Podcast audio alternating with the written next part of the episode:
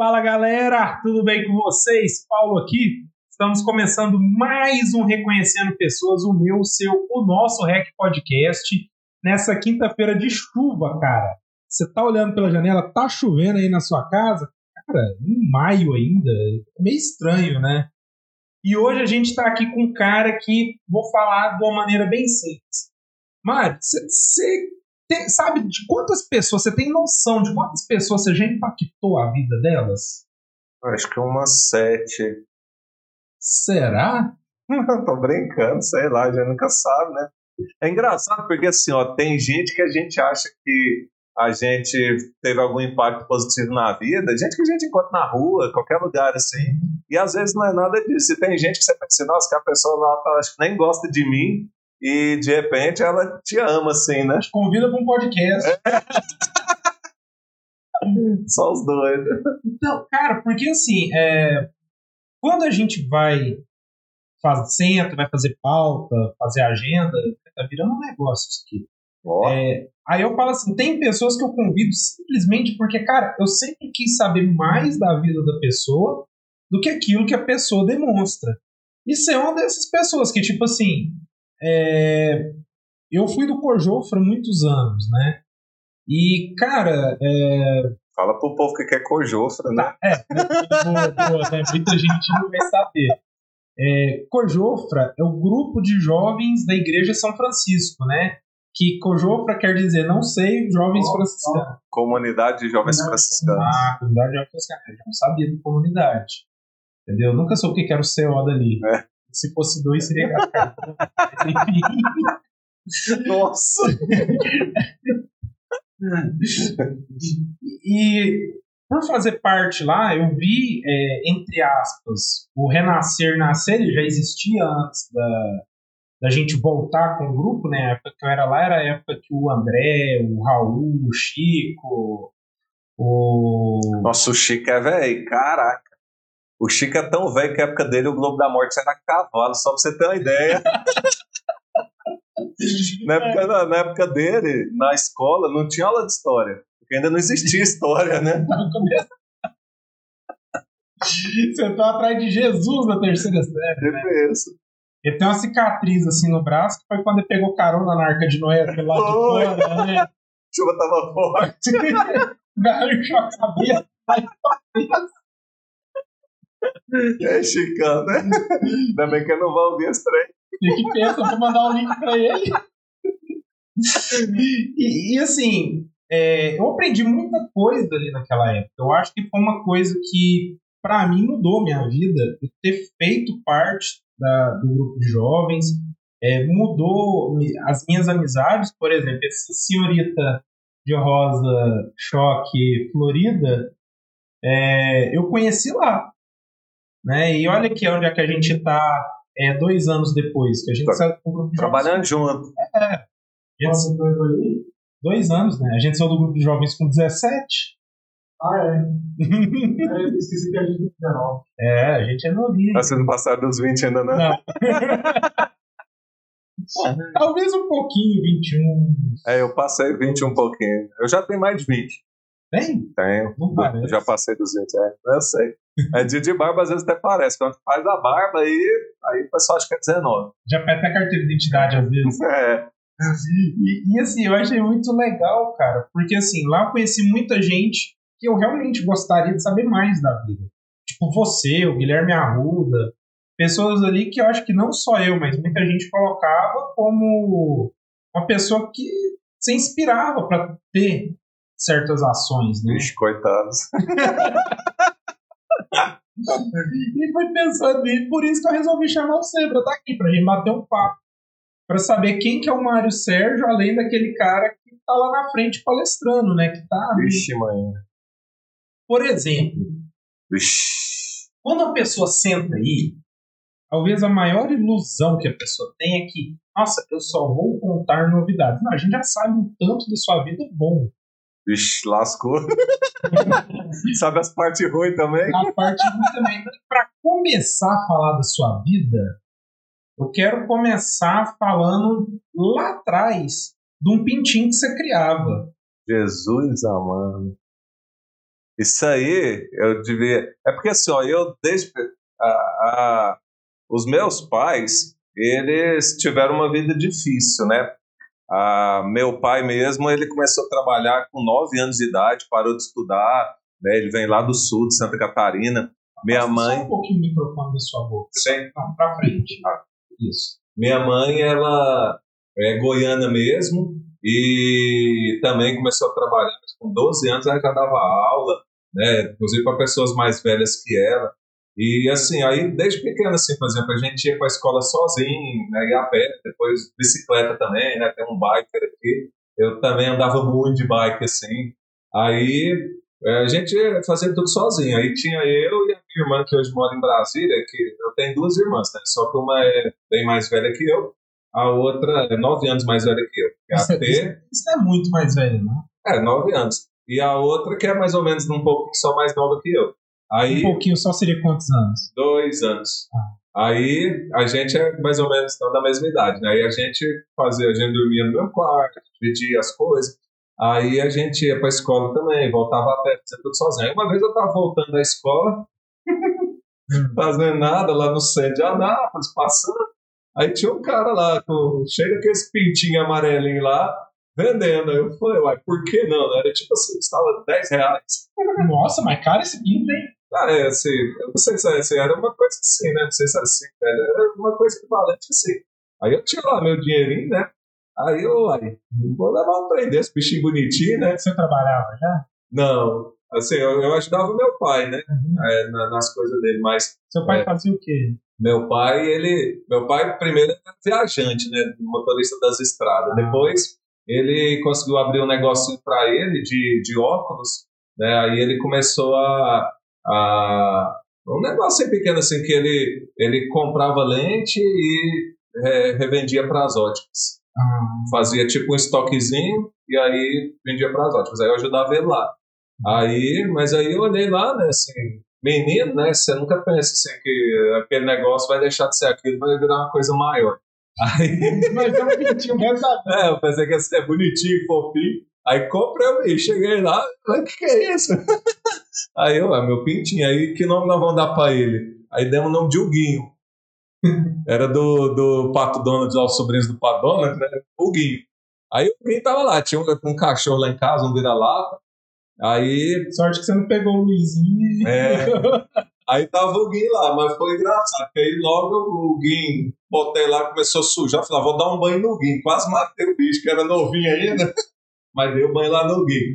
Aí depois o Guim cresceu, aí virou um galo lá, e casa, aí bo- bo- aí botava moral no cachorro, o cachorro piava pra ele, até que meus pais falaram, não, não dá pra ficar com ele aqui mais não, né, que ele respeitava só eu, meu pai e poucas pessoas.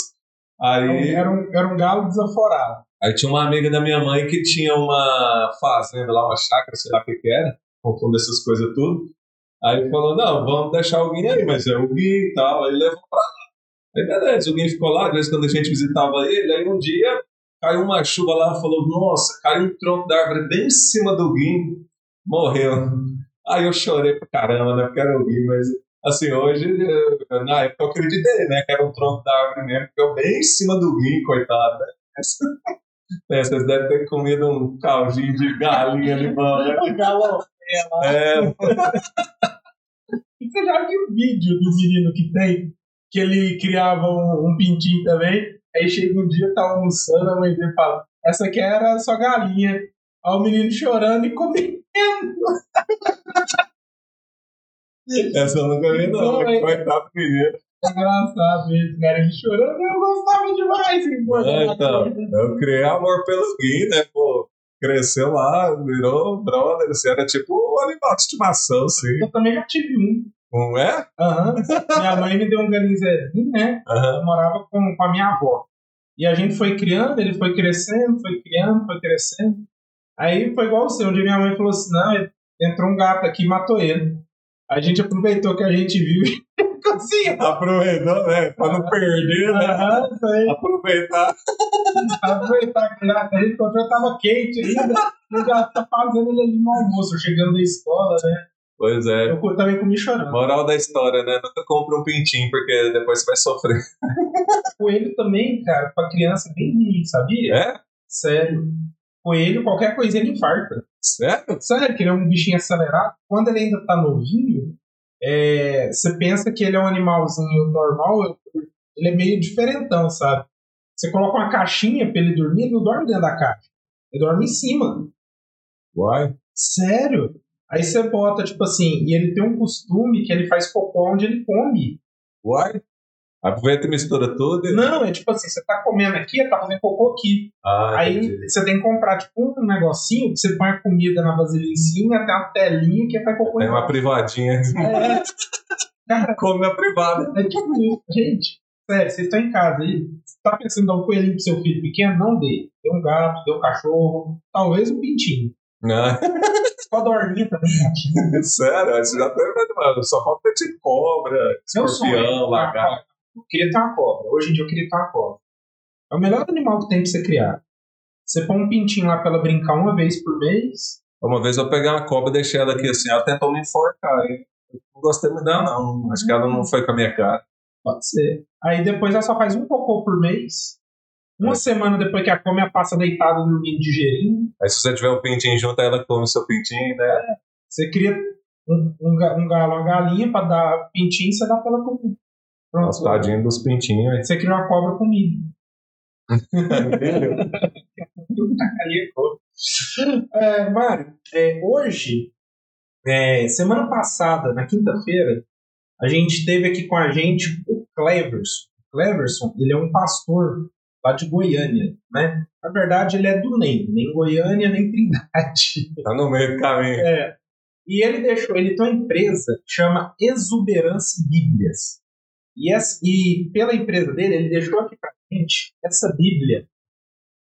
É, filha do rei, que o que, que ele faz? Essa é uma- o que, que é o trabalho do Cleverson? Ele faz Bíblias personalizadas. Então, você quer uma Bíblia com. Igual o rapaz, amigo nosso do marketing, comprou, que eu achei excepcional. Uma Bíblia com o nome dele e da mulher dele. Achei muito bacana. E ele faz essas Bíblias personalizadas para vender. E ele deixou essa Bíblia aqui para a gente estar sorteando hoje para quem estiver ouvindo a gente. Tá? Como que funciona o sorteio? Em algum momento, a gente vai parar e vai falar para você falar uma palavra ou uma frase. E a primeira pessoa que tiver no chat, que digitar corretamente, vai levar para cá. Tá? Então, essa Bíblia aqui hoje está aqui para gente poder estar sorteando, Certo. certo? E falando nele que deixou aqui para sorteio, a gente também tem que falar dos nossos patrocinadores, que são as pessoas que tornam é, isso daqui possível de estar acontecendo, né? Nosso primeiro patrocinador que nós vamos falar hoje é da Hiperativa Estética. A Hiperativa é uma empresa de estética aqui da cidade de Anápolis, onde é o seguinte: você pensa que estética é só coisa para mulher, você está enganado. Você que já está começando a ter essas entradinhas de cabelo aqui, Mário, que você está liberando os 30, você sabia que tem como você acabar com isso daí? Você vai lá para fazer um tratamento para o seu cabelo, que ele vai diminuir essa entrada sua e ele vai conseguir fazer evitar que você tenha queda de cabelo, cara. É um tratamento que, assim, eu quero estar começando a fazer, porque já estou aproximando dos 30, assim, meio longe ainda, com 20 e poucos, mas já tem que começar a pensar no futuro. Tratamento para mulher, cara, faz de tudo lá. Então, assim, pessoal responsável, pessoal que é profissional na área. Então, o pessoal da Imperativa é um pessoal muito bacana e são apoiadores nossos aqui. Outro apoiador que a gente tem é o Lerre Souto. Cara, o Lerre ele é um cara que é o seguinte: ele é- tenta ajudar todo mundo do jeito que ele consegue, muita gente ele consegue. Entra lá no arroba dele, arroba Souto. Você vai, ele põe vaga de emprego para quem está procurando emprego, indicação, ajuda o pessoal do esporte. E conseguiu para gente, lá no Parque Piranga, colocar uns, umas pilastras, entre aspas, de madeira no meio do parque para gente poder andar de slack. Ajuda um pessoal da escalada também, pessoal do skate. Ano passado ele fez um evento de Dia das Crianças no Parque da Matinha, muito bacana. Ele é um cara que está realmente fazendo as coisas pela gente aí, mesmo sem ter nenhum cargo como o vereador, por exemplo. Né? Se fosse, acho que faria ter mais aí. Outro apoiador que a gente tem é o Lá em Casa Hamburgueria. Ou, vou falar um trem pra você. O dia que você comer lá, você vai ver que é diferente o negócio. É uma delícia o sanduíche lá. E assim, tem patrocinador que procura a gente. Lá, a gente já era de casa lá, comendo. A gente você não quer patrocinar a gente, não. Falou brincando. E hoje ele é um dos nossos apoiadores aqui. Então, assim, ele é um cara que, antes dele ser um apoiador nosso, a gente era cliente dele. A gente continua sendo cliente dele. Então, é um lugar assim para você levar sua mulher, seu filho, seu cunhado, levar lá quem você quiser. E se quiser agradar a sogra, é lá também. É um local muito bacana. E o último apoiador nosso até o momento é a Zetel, que é a nossa empresa de marketing. Ela que cuida do nosso Instagram, ela que cuida da nossa marca atualmente. E apesar da gente pagar para ela ser nossa empresa de marketing, ela confia tanto no nosso potencial que ela está pagando para aparecer aqui também. Então é uma troca que eu acho assim que muito interessante. Quiser ver a história dessa nossa negociação, a gente fez ao vivo. Tem o vídeo do, do episódio do Bruno, né? Tá aí disponível, o episódio acho que 30 alguma coisa, e vai voltar no futuro aqui também. Um episódio bacana também. A gente fez essa negociação que ao vivo aqui. Quem cuida da gente hoje é ele, e é uma paz de espírito você ter alguém para mexer ali nas suas redes sociais com responsabilidade e poder te livrar ali aquela meia-noite que você fica pensando no que, que você faz e já chega com planos para você. Para quem está em casa, tem que pedir, gente, clica nesse botãozinho vermelho grandão aqui embaixo, tá? Se inscreve aqui no nosso canal no YouTube, vai aparecer aqui, ó. Faz igualzinho tá mostrando aqui. Se inscreve aí pra gente, seja aí, acompanha os vídeos, vê o que já passou também. É, tem muita coisa interessante. E vou te falar uma coisa, Mário. A gente aqui em Anápolis já é o maior podcast da cidade em quantidade de convidados, em quantidade de episódios, e a gente não vai parar tão cedo aqui. Ó, que a ó. gente tem gente aqui pra caramba pra trazer. Tem 8 bilhões de pessoas no mundo aí. Não, tem- aí é muito, mas tem 400 mil em Anápolis. E tem uma coisa: qualquer uma dessas pessoas pode passar por aqui. Inclusive os que moram aí em Goiânia nem Trindade. Nem Trindade também. E a gente está com a promoção que ela vai encerrar domingo agora. Que quem for lá no nosso arroba, arroba reconhecendo pessoas, e marcar no post, olha o post certo, hein? Quem você quer que apareça aqui. A pessoa mais marcada é domingo agora, meia-noite, encerra. Postou segunda-feira, já não vale mais. A gente encerra a votação. O mais votado a gente vai convidar para estar aqui no último dia do mês. Tá? Então, já passou um monte de gente, tem um monte de gente para passar e tem gente que a gente nem conhece que vai passar aqui também. Então, cara, é conversando e reconhecendo várias pessoas aqui da cidade mesmo, né? Acho bacana tá fazendo isso e agora nós vamos falar de uma pessoa muito especial, que é você. Vixe, é especial. o povo deve estar todo decepcionado, né? Porque você fala assim, ah, vai ser o Mário Sérgio. O pessoal, nossa, eles levaram o Mário Sérgio Portela, né? Todo assim, aí veio eu aqui, todo mundo decepcionado. Falei, ih, não, quem que é esse cara?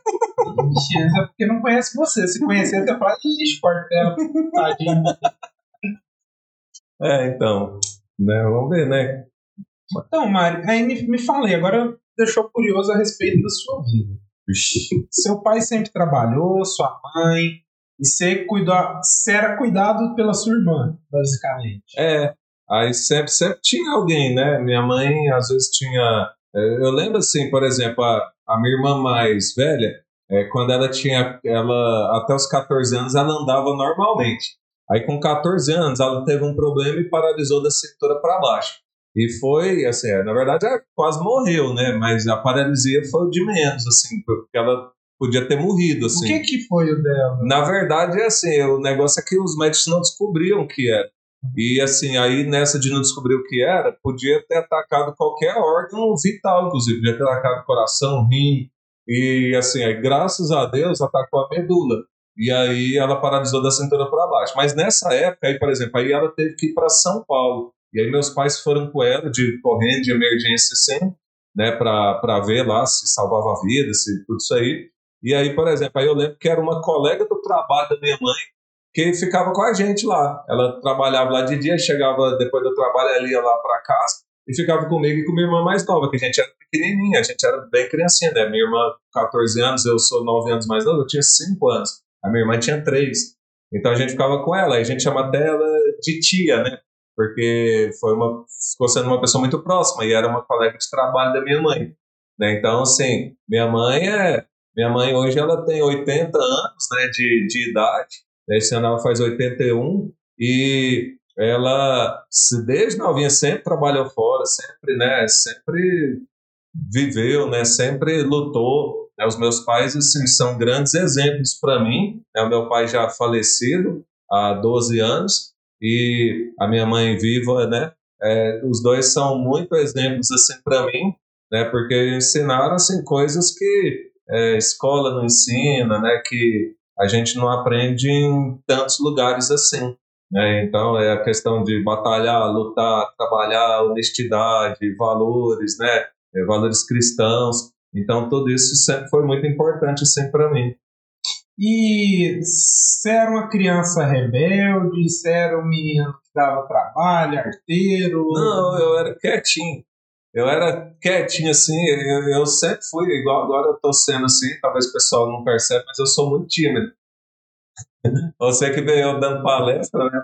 O pessoal, os alunos que veio dando aula, você pensa que eu brinco demais, eu conto piada, eu né, sou bem loucão, assim. Uhum. Mas a, a, eu sempre fui muito tímido. E sou até hoje, né? É, eu sempre falo assim que, na verdade, essas coisas, assim, todo mundo é tímido em algum ponto da vida, assim, né? E outros não. Mas eu era muito tímido, então na escola mesmo eu era muito quietinho, muito mesmo, né? Ficava quietinho na minha, no, quase não falava, quase não conversava, era bem na minha mesmo. E você fez escola, você completou o primeiro grau, segundo grau? Foi. Eu estudei no Colégio Auxílio minha vida inteira, né? Porque as irmãs né, lá do Colégio Auxílio, elas apoiaram muito minha família, principalmente porque assim, a minha irmã estudava lá quando ela uhum. teve o problema e paralisou, quando ela tinha os 14 anos dela. Uhum. Então, a, as irmãs apoiaram muito nesse sentido também. As, hoje o Colégio Auxílio acabou, né? Fechou aqui em Anápolis. Mas a. Oh. É, fechou. Não existe mais. Aí lá agora virou faculdade católica, onde era o Colégio Auxílio.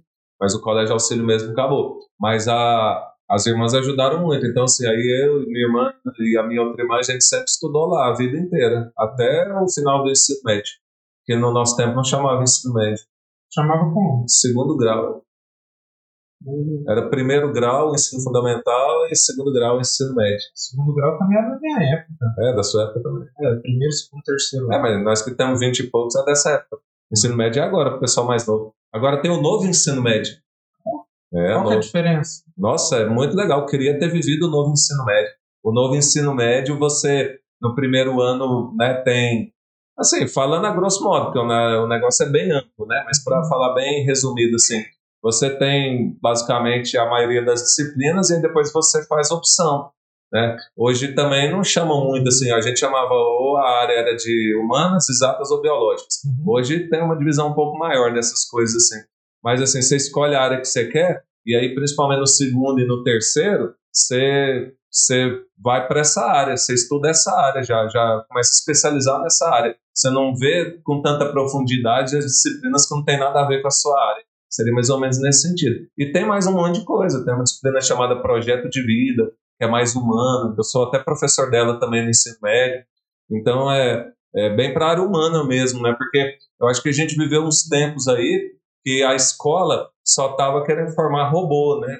Você tem que, na nossa época era vestibular, hoje é o Enem principalmente assim, mas você tem que passar então aquele robô que você tem que focar naquele, estudar, ser uma máquina e esquecer um pouco que são pessoas, né? São seres humanos.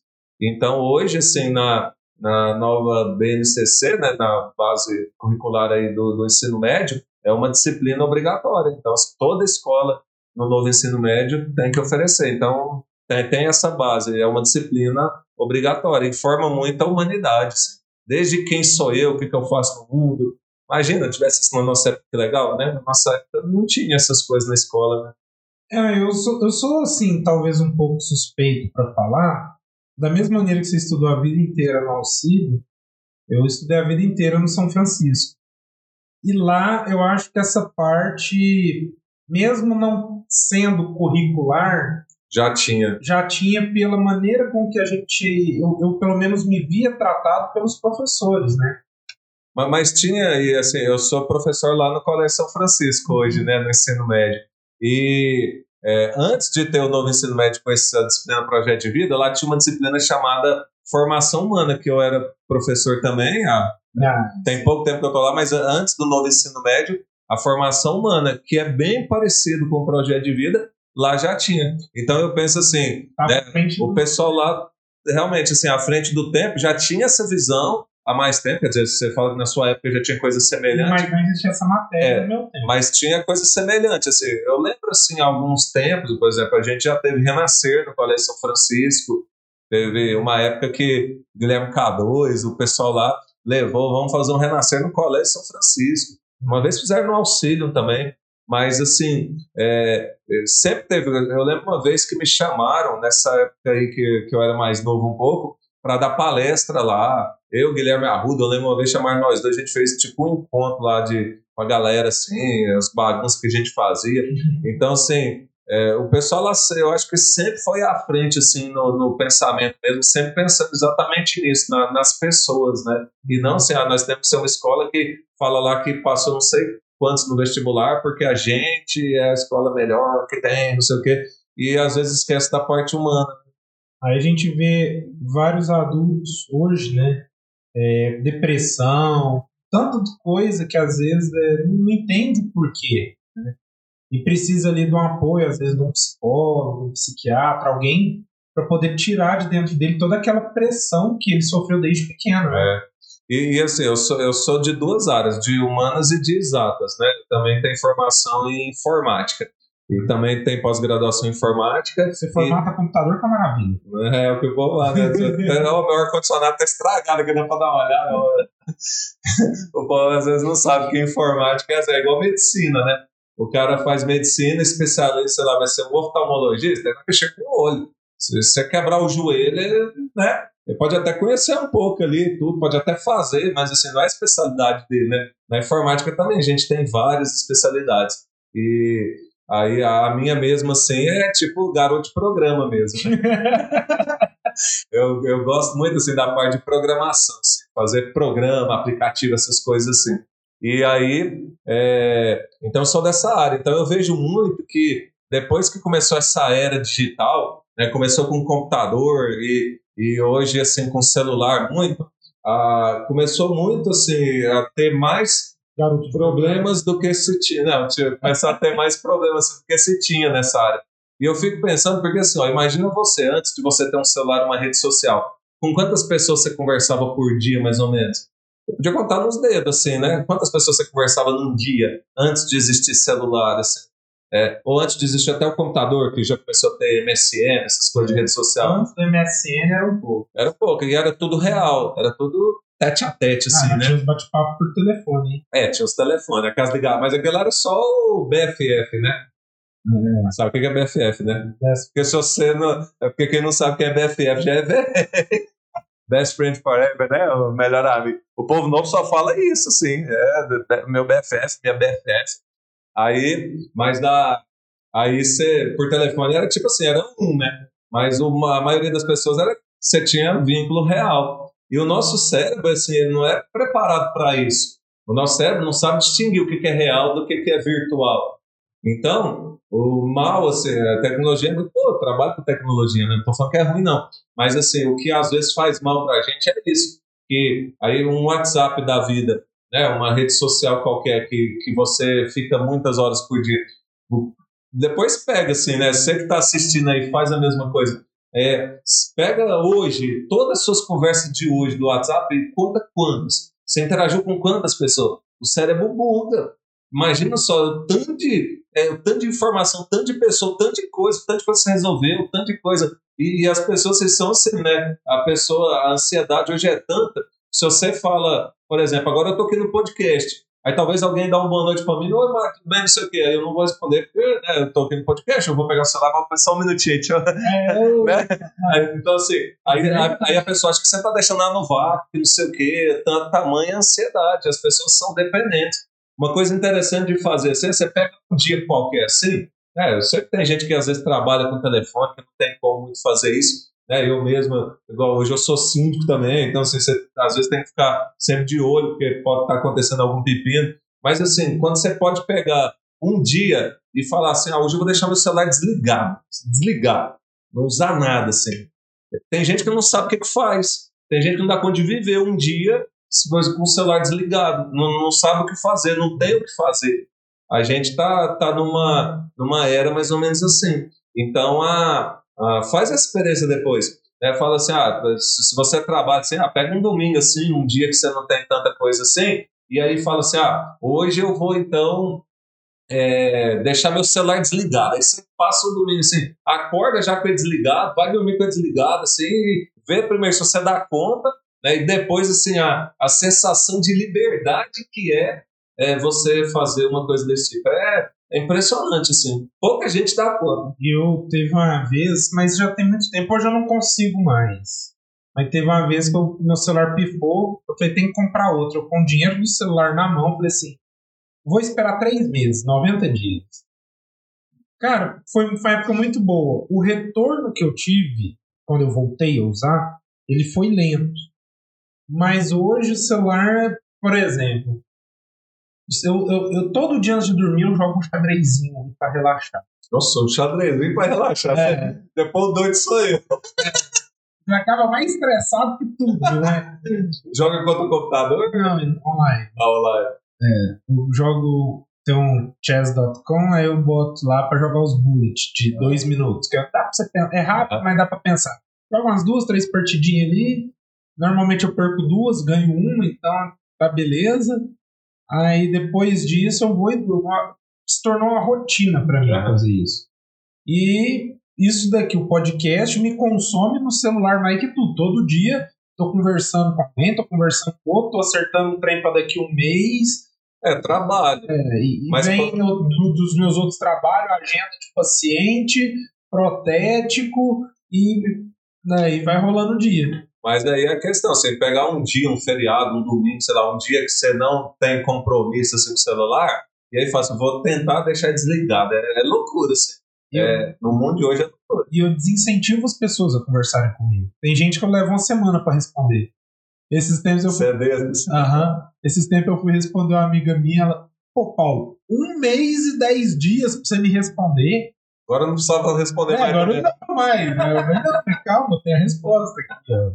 Relaxa aí. Tava estudando pra te responder. É, pergunta profunda. E, e Mário, que que. A igreja, quando que a igreja entrou na sua vida?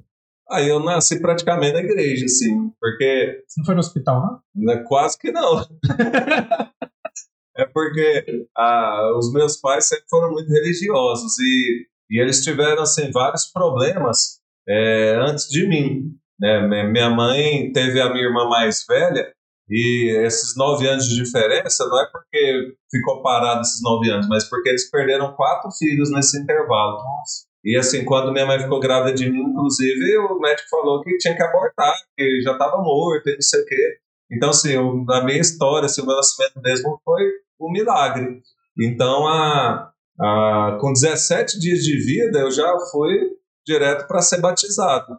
Então, assim, desde pequeno, né, minha mãe, ela sempre, desde que eu sou gente que eu conheci, eu sei que ela vai na missa todo dia, e, e quando eu era pequeno, eu lembro, eu tenho muitas recordações assim, dela me levar para a missa. Assim. Eu, criancinha, eu ficava lá e ela participando da missa, eu lá junto com ela, eu novinho. Assim.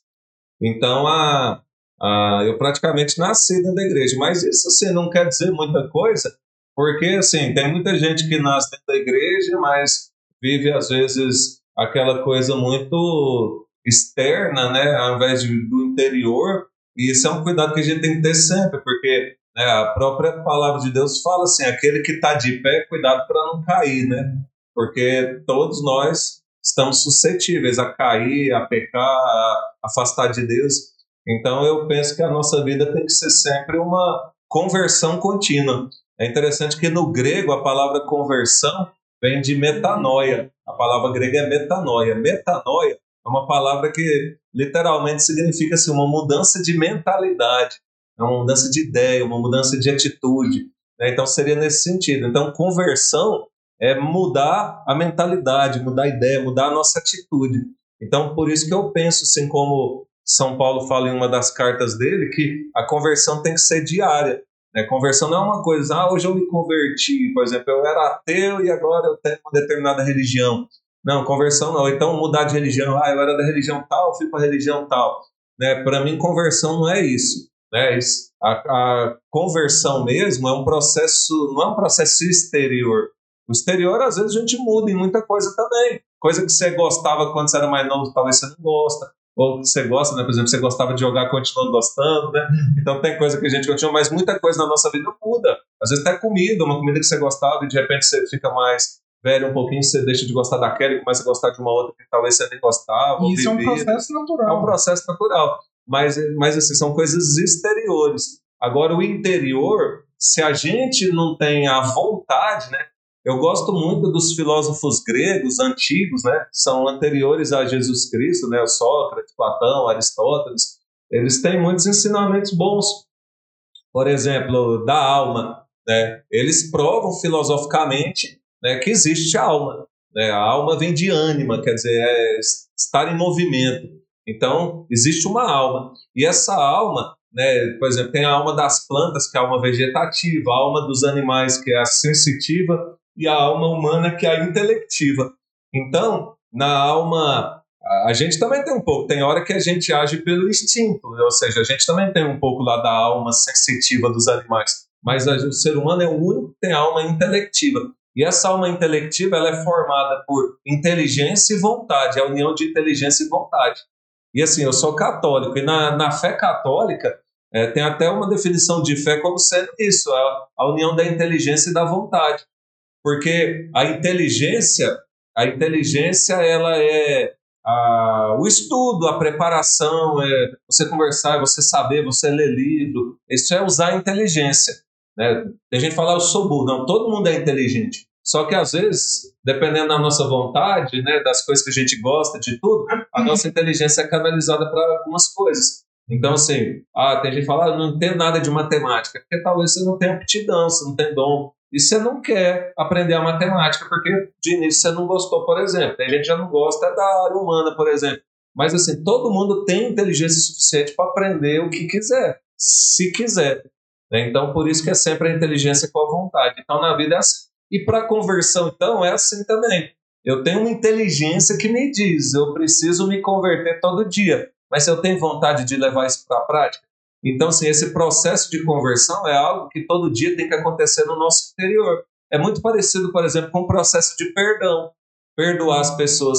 Às vezes você vê até artigos científicos aí falando da importância do nada a ver com religião, mas assim, a importância do perdão, porque a pessoa fica guardando muita coisa, isso vai fazendo mal para ela as doenças psicossomáticas, né? até às vezes doenças mais graves que às vezes são associadas, por exemplo, à falta de perdão. Então, a própria tristeza, assim, de, de quer dizer, você guarda, né? Tô obrigado a ser, não, Paulo, cara, é uma porcaria, não gosto dele, e eu vou guardando isso dentro de mim, remoendo isso dentro de mim, isso vai fazendo mal dentro de mim, você, você tá nem, você nem lembra que eu existo mais, entendeu? Então, muito mais, às vezes, até do que eu chegar e falar, não, peraí, vamos nos perdoar aqui, tentar um processo de perdão, mas é uma coisa que tem que acontecer dentro da gente, porque senão pode até acontecer o exterior da gente abraçar, eh, sei lá, menino quando tem 5 anos de idade, já viu a criancinha com 5 aninhos, o irmão? Aí briga os irmãos, ah, Belém, Belém, nunca vai ficar de bem. Aí a mãe chega, não, abra, pede perdão e abraça o irmão agora. Aí vai, dá aquele abraço mais falso lá. Mas a criança é tão pura que realmente, dois minutos depois, já tá tudo de boa, né? O adulto que tem essa mania de ficar guardando as coisas e, e vivendo a vida que não presta nesse sentido. Mas o perdão, ele é um ato interior também, como a conversão. Então, assim, eu tenho que dentro de me perdoar. Eu posso até nunca mais te encontrar na vida, mas se dentro de mim eu te perdoei, aquilo lá não vai mais fazer mal, já vai ser um processo natural. Agora, quando a gente não perdoa, ele fica remoendo e fica matando a gente por dentro. O, quando o pastor Cleverson veio aqui, na história de vida dele, ele passou por alguns momentos. A gente assiste o episódio dele, vale a pena. E ele teve um problema muito grande, onde ele se desligou da religião, e que não sei o que, que não sei o que, brigou, ficou aquela pessoa amargurada. E falaram para ele que eu já tinha ouvido essa frase antes, eu não sei o que eu falei, porque assim, você sentir raiva de alguém é igual você tomar um veneno e esperar que a pessoa morra. Isso, eu já vi Então- essa. Então, É, por de alguém famoso essa frase. É. Acho que é do William Shakespeare, se não me engano. É, é É, por isso que você cê- deve perdoar. Isso, é, é como você tomar veneno e ficar torcendo pra outra pessoa morrer, mas quem tomou veneno foi você, ué. E aí muita gente não tem essa capacidade, acha que você perdoar alguém é uma força muito grande que você exerce para que você nunca mais se importe com aquilo que a pessoa fez. A pessoa te fez mal. A pessoa te fez algo que você não gostou. Por isso que você vai perdoar ela. E eu lembro que o pastor Cleverson me falou uma coisa que eu guardei para mim, que é uma coisa que eu vou usar na minha vida, que é assim, peça perdão para a pessoa. Se a pessoa te perdoar também, tá resolvido. Se a pessoa, você pedir perdão e a pessoa virar e falar assim, eu não te perdoo, mas você vira para ela e fala, mas eu te perdoo. Não pega o peso das pessoas e traz para você, mas pega o seu e se livra dele. Você não precisa deixar com ninguém. Mas você não tem que ficar carregando o fardo. É a questão da vingança, às vezes. Isso aí é muito parecido com a vingança. Quer dizer, se ela não me perdoa, então também não vou perdoar também. É aquela questão. Tem uma historinha de internet assim que todo mundo deve conhecer, que é a do monge que viu. Tinha uma, um galinho de uma árvore no rio e um escorpião lá. Aí o monge foi lá, nossa, eu preciso salvar o escorpião. Aí ele foi lá para pegar o galinho para tirar o escorpião da água, o escorpião foi lá e ferrou ele. Ele dói pra caramba. Quer dizer, eu nunca fui ferrado por escorpião, Dói. não, mas o pessoal disse que você já foi. Diz que dói pra caramba, né? Então aí ele foi, ai, não sei o quê. Mas aí continuou o galho lá na água. E não foi uma segunda vez, o escorpião foi lá e ferrou ele de novo. Aí foi a terceira vez. Aí os, os, os discípulos né, daquele monte falaram, mas larga de ser burro, né? Tipo assim, toda vez que você tá tentando salvar o escorpião, ele tá te respondendo aí, jogando veneno no você, te picando. Aí o monge falou pra eles, olha, cada um age conforme sua natureza. A do escorpião é picar, se defender. A minha é salvar. A minha é né, me doar por ele ali. Então é, é mais ou menos isso, né? Cada um vive a sua natureza. Tem gente que nunca vai te entender. Às vezes você faz alguma coisa é, com boas intenções, com amor, mas tem gente que sempre vai te levar a mal. Né? Tem gente que sempre não vai gostar de você.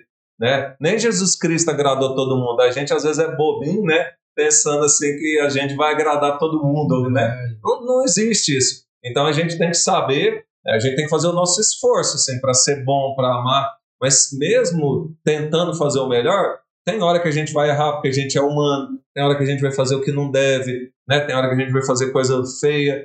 Né? E, e tem gente que nunca vai te entender, tem gente que talvez nunca vai te perdoar, tem gente que nunca vai te amar, tem gente que nunca vai gostar de você. Né? Então é, é parte da vida. Como também sempre tem, até para aquelas pessoas também ah, ninguém gosta de mim. Sempre tem quem gosta de você, quem te ama, quem as pessoas que estão com você. Né? E às vezes tem gente que também não sabe enxergar esse lado.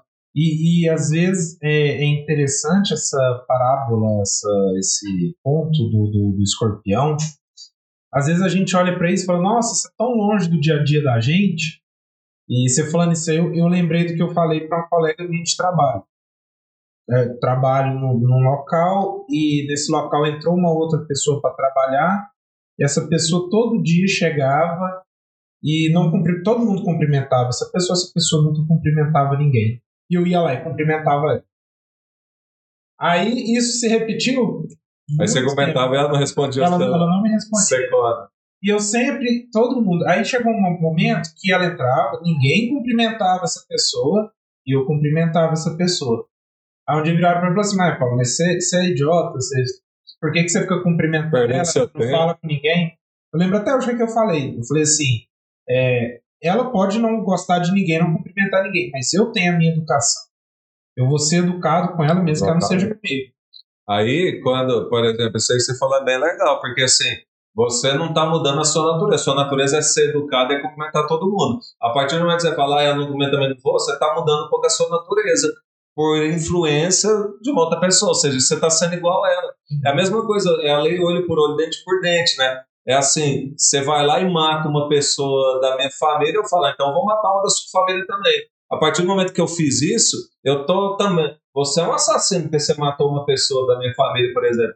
A partir do momento que eu fui lá e matei uma da sua família para pra vingar, eu me tornei um assassino. Ou seja, você entende? A gente muda a nossa natureza, a gente a gente acaba sendo influenciado pelo meio por ideias, ideologias, às vezes, que, que, que fazem a gente deixar de ser, ter a nossa essência, aquilo que a gente é. Né? Uhum. E por falar em essência, Marco, é, tudo que a gente faz na vida, nem, não somente trabalho, não somente diversão, acho que a gente sempre coloca naquilo que a gente faz um pouquinho da gente, né?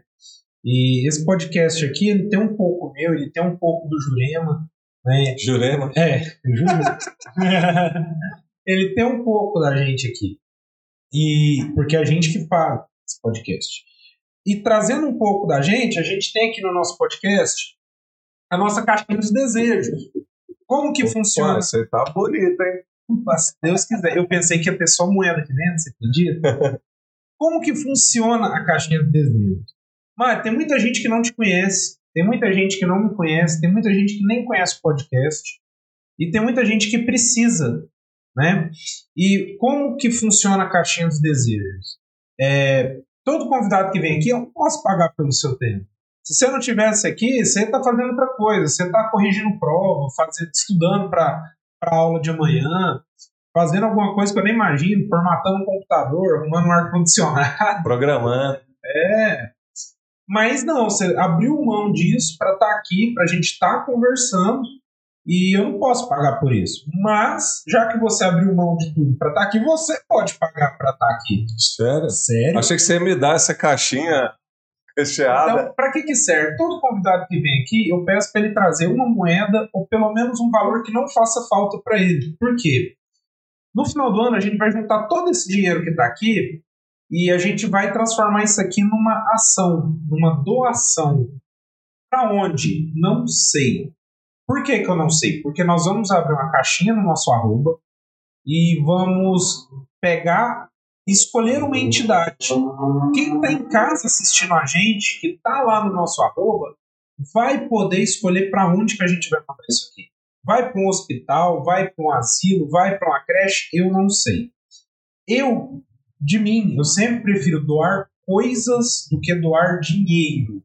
Então, dependendo de onde for doar, talvez esse local realmente precise de pagar uma conta, talvez todo mundo resolva transformar isso aqui em cesta básica, a pessoa esteja com aluguel atrasado, é, talvez essa pessoa ela não tenha roupas. É, seria interessante, cara, eu tive essa ideia agora. Não tem aqueles bazar de, de igreja? Uhum. Que as roupas é baratinha, um uhum. real, dois reais? Será que se eu fizesse. Olha só, tendo a ideia ao vivo, onde a gente acaba se ferrando, né? a coisa que a gente pensa. Será que se eu abrisse uma caixinha para quem está em casa doar a gente entrar num bazar de igreja, comprar todas as roupas e doar na rua, será que o povo de casa iria ajudar? Fica uma ideia. Vai, fica a ideia. Fica a ideia. Fica a ideia. Comprar Aí tem que ver quem que é esse povo de casa, né? Se é só aqueles que não faz nada ou aqueles que quer ajudar. Um morador de rua, passar num bairro que as pessoas estão, ver, por exemplo, o exemplo que eu vejo é de um rapaz que eu sempre vejo ele com uma certa constância, não sempre, mas que tá puxando, ele puxa os filhos dele numa carroça junto com um papelão, Fica a ideia. Gente, vocês, querem, vocês acham que seria legal fazer isso? Vocês participariam?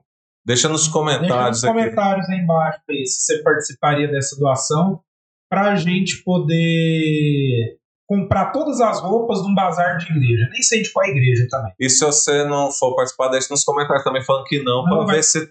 É porque às vezes a pessoa, se a resposta é diferente, não fala nada, aí você é. fica sem saber. Então, assim, ou é sim ou é não. Ou é sim ou é não. Mas para saber se a maioria quer ajudar ou não. Ou se não, se a pessoa acha que a gente não tem responsabilidade, é, talvez a gente conseguisse é, marcar. Se olhar pela cara de vocês, sim. É, não, cara de bandido, né?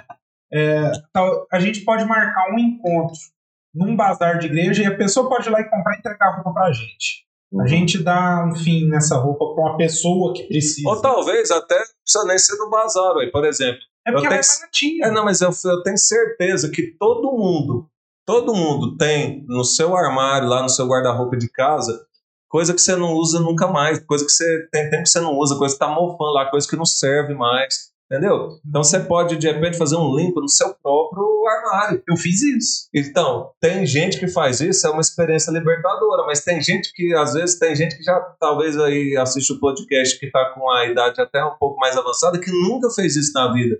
E mesmo quem já fez, talvez já tenha um tempinho que não faz, né? Sempre tem alguma roupa que a gente pode doar. Eu sempre, assim, eu, eu sempre pensei, quando eu ganho uma roupa, eu sempre pensei, agora, qual que eu vou, né? Porque é uma para substituir a outra, normalmente, né? A gente Então- nunca deixa de comprar, né? É, então, assim, se a gente adquirir essa cultura, e assim, tem gente demais que precisa, não só os moradores de rua. Eu muitas vezes saio também, assim, eu, eu, eu tenho uma coisa assim que os moradores de rua, por exemplo, eles não precisam só de coisas materiais, como comida, roupa. Também precisam, né? Porque muitas vezes eles não têm o que comer. Mas eles precisam, por exemplo, de quem conversa com eles. Isso é, isso é raro. Não, meu ainda tá.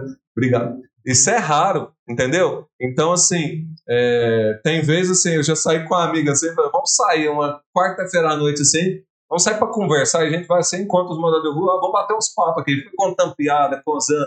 Então, assim, é, é uma coisa tão boa. E, mas, assim, o material eles precisam também. É, agora no. Foi no. Teve o Natal, a gente fez uma ceia de Natal para os moradores de rua, mas depois do Natal, ah, teve um outro mês aí que a gente saiu para fazer é, uma entrega aí de, de algumas comidas, assim. É, e aí o pessoal tava falando, por exemplo, que teve, mora- teve vários moradores de rua falando, assim, por exemplo, na época do frio, teve uma época do frio que não foi na época do frio de verdade, mas foi nesses meses aí de fim de ano para teve uma época que fez bastante frio e o pessoal tava passando muito frio, então muita gente até doou, tava aí diz que chegaram policiais e pegaram ah, os cobertores deles e queimaram, porque é, parece que é para ver se eles saem para outra cidade para não ficar tendo morador de rua, mas assim não é só morador de rua, a gente tem em Anápolis muitos bairros com muita pobreza. Pessoas que. Tem, tem gente que não tem geladeira em casa, tem gente que não tem fogão, tem gente que não tem cama, dorme no chão, apesar de às vezes ter, ter um teto. Então, assim, a gente tem muita pobreza, mas muita mesmo. Às vezes o pessoal que não é acostumado a ir nesses lugares e ver, parece que está É tudo bem, que não tem, mas assim, a gente tem pobreza demais. Então, por exemplo, a, tudo que a gente fizer para ajudar ainda é pouco. Tudo que se arrecadar, eu lembro uma vez que com uma galera amiga assim, a gente arrecadou um caminhão de brinquedo no Dia das Crianças. Aí a gente foi lá no, no num bairro pobre. E aí a gente, nossa, vamos abafar. A gente já pensou até em três bairros diferentes, que era um caminhão de brinquedo, um caminhão. Aí, eh, no primeiro bairro que a gente chegou, não deu para metade das crianças que tinha lá. E a gente ficou com aquilo lá chocado, assim, com a gente achando que estava abafando. E assim, né, chegar com as crianças, nossa, eu não vou ganhar nada. Tipo assim, a gente ia subir num caminhão de brinquedo, achando que. Um- Entendeu? Então, assim, tem muita gente que precisa. Todo o bem que a gente faz ainda é pouco. Se a gente passar a vida fazendo bem, ainda vai ter gente precisando. Então, assim, eu, eu até aproveito aí o gancho aí, já que você está com essa boa intenção aí de fazer essa ação. Assim, eu tenho certeza que todo mundo né, que está ouvindo o podcast, pelo menos uma roupa você pode tirar do seu armário e doar. Porque, assim, às vezes a pessoa também tem aquela noção, ah, eu não tenho nenhuma roupa velha para dar. Mas você não precisa dar roupa velha, você pode dar uma roupa que você usa. Por que você tem que dar uma roupa velha? Você tem que olhar assim, né? Ah, Porque pensa assim, ah, vai me fazer falta. Será que vai fazer falta? Entendeu? Porque a gente é muito apegado às coisas materiais. E isso vale para comida também, vale para tudo. E tem muita gente precisando, muita gente precisando. Então, fica o apelo, né? Você pode pegar uma roupa sua mesmo, que você usa, uma roupa boa. A gente acha que para dar para os outros tem que ser só o que não presta, Não. né? Então, assim, você, pode, você pode comprar na loja uma roupa nova, dar para presente e dar. Você tem várias formas, você- de acordo com a possibilidade de cada um. Tem gente que tem condição de fazer uma coisa, tem gente que não tem, mas tem condição. Então, assim, de acordo com a condição. E, né, a- além, assim, de, de fazer isso, assim, a pessoa pode arrecadar também.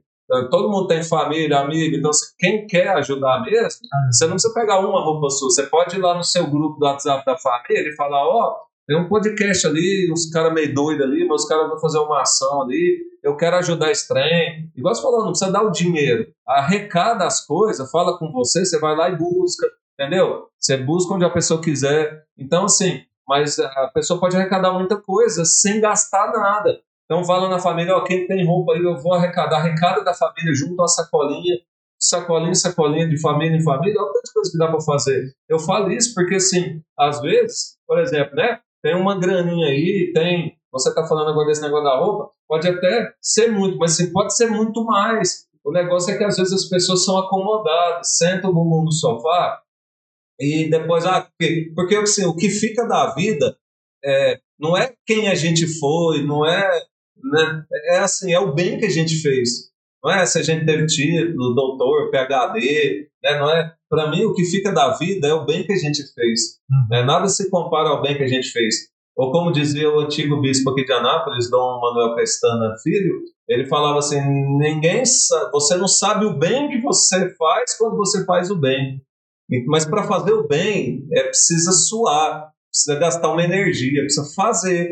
Né? Não é sentar no sofá, vai cair do céu as coisas. Não, você tem que esforçar uma mensagem no grupo do WhatsApp, ó, oh, tô arrecadando aqui para ajudar ali, o pessoal vai fazer uma boa ação. Ou você mesmo faz, se você não quer, não confia no pessoal aqui do canal, não importa, não precisa ser o Paulo aqui, né? Vai você e faz, faz alguma coisa. Porque ah, é, se todo mundo pensasse assim e fizesse uma coisa boa de acordo com a sua possibilidade, é, você pode fazer o bem uma vez por ano, faz o bem uma vez por ano, recado uma vez por ano. Se você pode duas vezes por ano, faz duas vezes por ano. Se você pode uma vez na vida, faz uma vez na vida. Se você faz, se você faz, por exemplo, é, no, é, você pode fazer uma vez por mês, faz uma vez por mês. Você pode fazer uma vez por semana, faz uma vez por semana. Cada um tem a sua possibilidade. Eu conheço gente, por exemplo, tem um senhor que eu conheço, gente boa pra caramba, que agora ele está fazendo, assim, uma vez por mês, ele com a família dele, né, eles fazem ali um, uma comida ali e distribuem para os pobres. Eu fui com ele agora, tem um mês, dois meses mais ou menos, eu fui com eles lá para mostrar onde fica mais ou menos o pessoal de rua, assim, que, que eu sei em alguns lugares. Aí, assim, é, a gente pensou que ia sobrar tempo pra caramba, de repente o trem foi acabando tudo, assim. Uma vez é, eu fui distribuir iogurte. Ah, vou comprar uns iogurte. Esse iogurte de bebê assim, sabe? Que é esse de litrão, uhum. grandão. Aí pegando os pequenos também, filho, mas não deu pra o povo. Nossa, ninguém nunca deu iogurte pra nós, não. Trem bom pra fazer não, mal, né? Aí falou, nossa, você podia me dar mais um. E é gostoso. O cara, nossa, nunca tomei esse trem na vida. O outro falou, nossa, tinha não sei quantos anos que eu não bebi iogurte. Então, assim, às vezes, a pessoa é só o sopão, só. Beleza, isso precisa também, precisa de sustentar, né? É, comida mesmo assim, coisa que sustenta, mas às vezes uma coisinha. Teve uma vez uma menina, achei bonitinha até, ela pegou e fez um. Como é que é o nome do negócio? Um doce. É de moleque. Não, Rapadura. É, é, não, daqueles doces meio mole assim. Doce de leite. Não, é mole, mas é, é. Mais duro. Tipo gelatina, assim, só que doce é. Ai, fugiu o nome do trem. Nossa, manjar não, é. Tá, mousse. Não. Ah, teve uma vez também que ela, uma menina fez um. Aquele dia que tem. Mousse. Não, não é não. Teve uma vez que ela fez um de festa junina também, que é meio assim, como é que é o nome? É... Canjica. Canjica. Ah, acertei. É. De primeira. Teve uma vez que ela fez a canjica. Nossa, mas o pessoal ficou tão feliz com a canjica. Comer assim, nossa, que trem gostoso. Sabe, assim, às vezes coisa diferente. Uhum. Então é o que eu falo, assim, por exemplo, às vezes você, você pode cozinhar uma coisa que às vezes é baratinha, uma coisa assim, e dá para as pessoas, você sai andando na rua, sem encontrar, tem medo de ir sozinho, uma turminha e vai né? Porque tem gente de rua que também mexe com droga, que não que mexer com droga assim é, seja um estereótipo da pessoa, mas às vezes tem umas pessoas que são um pouco mais violentas, né? E, e tudo assim, mas assim, é, ninguém sabe o bem que faz quando faz o bem. E aproveitando, eu vou deixar aqui então para quem quiser doar, ó, eu vou colocar a empresa de um amigo meu, nem ele sabe, porque eu tive essa ideia agora. Eu quero ver. Eu, cara, eu, eu duvido que alguém vá fazer isso, mas se fizer, eu quero que essa pessoa, se puder, registre gravando celular. O vídeo ia ser engraçado ver isso. Anota aí aonde que é a empresa dele. Se ele não estiver assistindo a gente, ele vai ter uma surpresa. E eu acho que vai ser uma surpresa legal. Fica do lado da Receita Federal, na ali no, no, no Jundiaí Industrial, chama Fiction Lan House. Deixa lá pro Pescara e fala assim: Pescara, tô deixando essa roupa aqui para doar. Eles, eu sempre faço um trabalho com ele, né? Aqui no, no, orfanato, tudo. Então, assim, ele é um cara. A gente vai fazer questão de ir lá buscar e vamos achar alguém para doar isso daí. Se eu não conseguir, ele doa. Se não, tem o Marcinho também. O Marcinho também faz um trabalho bacana a respeito. O Vinícius Gonçalves falou que tem uma amiga dele que vai doar uma fogo, não. Aí, Vinícius, você é fera, cara! Gostei! Cara, deixa lá com o Pescara lá. E assim, eu, eu nem sei se você tá vendo, eu acho que ele não tá vendo, que é só na hora que tá com a esposa dele, que ele sai do trabalho. Deixa lá, cara, e se der, filma a cara dele de surpresa. Entendeu? Se você é amigo do pescário e tá vendo, não fala pra ele. Vai com a câmera escondida. Vai com a câmera escondida. Lá a gente vai fazer questão de doar isso aí. Minha mãe é boa, papai. Maria, mano. Maria Molha. Não, Maria Molha é uma ideia boa, hein? Não foi Maria Molha, não, mas é uma ideia boa, é um trem diferente. Mas vamos voltar pro foco do podcast aqui. E, gente, quero ver quem vai doar. A gente vai. Eu vou falar com o cara do marketing para até semana que vem a gente fazer uma outra Fazer uma ação. arte. Fazer uma arte aí, gente. Fica lá, olha o arroba da gente, arroba reconhecendo pessoas, adiciona. E a gente vai arrumar um jeito de fazer alguma coisa por agora. A gente quer ajudar no final do ano, mas a gente também quer ajudar agora. Beleza. E como que funciona? Voltando para nossa caixinha, eu sei das suas limitações, suas limitações são iguais às de todo mundo, da maioria das pessoas hoje em dia. Eu sempre peço para todo convidado colocar um valor aqui dentro que não faça falta para ele. Isso aqui a gente vai transformar no futuro em alguma coisa para alguém. A gente vai postar nas nossas redes sociais e tudo. Cara, segue a gente em todas as redes sociais. Procura reconhecendo pessoas. Você quer lá no nosso arroba reconhecendo pessoas, barra reconhecendo pessoas, reconhecendo pessoas aqui no YouTube, reconhecendo pessoas, sabe aquele playerzinho verde que só tem áudio, cara? Tá tudo lá. Inclusive tem mais episódio no, no Spotify, Spotify? do que no YouTube, porque a gente perdeu os episódios no YouTube. Ah, Acredita? Então vai lá, cara. A gente tá em tudo. Já segue a gente, adiciona e fica de olho. O que, que é o seu problema, Mário? Já vou adiantar pro pessoal de casa. Que você falou que era só por Pix, porque dinheiro físico tá complicado. Pix ou cartão. Pix, é, a gente não trouxe Porque maquininha. não trouxe. Eu disse.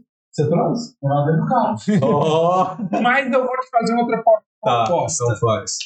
É, me fala o valor que você quer doar e eu vou fazer esse dinheiro aparecer. Hum, Caraca, velho. e você faz um Pix pra mim. Deixa eu ver, eu não sei.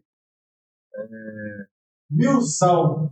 Ah, Pra mim usar Não, não, não. 10 dólares Pô, acho que eu sou rico. Se você, se você mil reais não fizer falta, Ai, faz São Paulo. separa sua esposa e casa comigo. Pra assistir, né? É, Brincadeira. Ou não. mas é sério. Brincadeira, mas é sério. Brincadeira, mas. Tô brincando, Mário. É, eu, nunca, eu nunca olho questão de valor que ninguém põe aqui. Por isso que eu sempre falo assim, igual você fala, ah, quanto o pessoal fala, velho, cada um tem um valor, cada um estipula o próprio Ah, valor. também tem nota de tudo aqui, né? Tem Tem de dólar aí dentro, você acredita? moedinha. Ah, tem moedinha também. Tem, então, então, então, tem uma moedinha de dólar aqui dentro, cara. Você acredita? Nossa, Tá. isso aí vale mais do que o maior dinheiro, né? Vale essa. Tem euro, não? Euro aqui? Ninguém doou euro.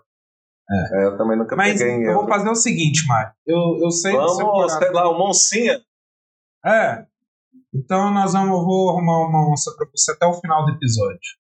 Oh, quero ver esses caras. O povo vai achar que você é rico, você tem qualquer coisa que arruma qualquer nota que quisesse. É, eu vou imprimir um ali agora. Tem banco imobiliário. É, alô, Receita Federal. Falou que eu era do lado da receita já.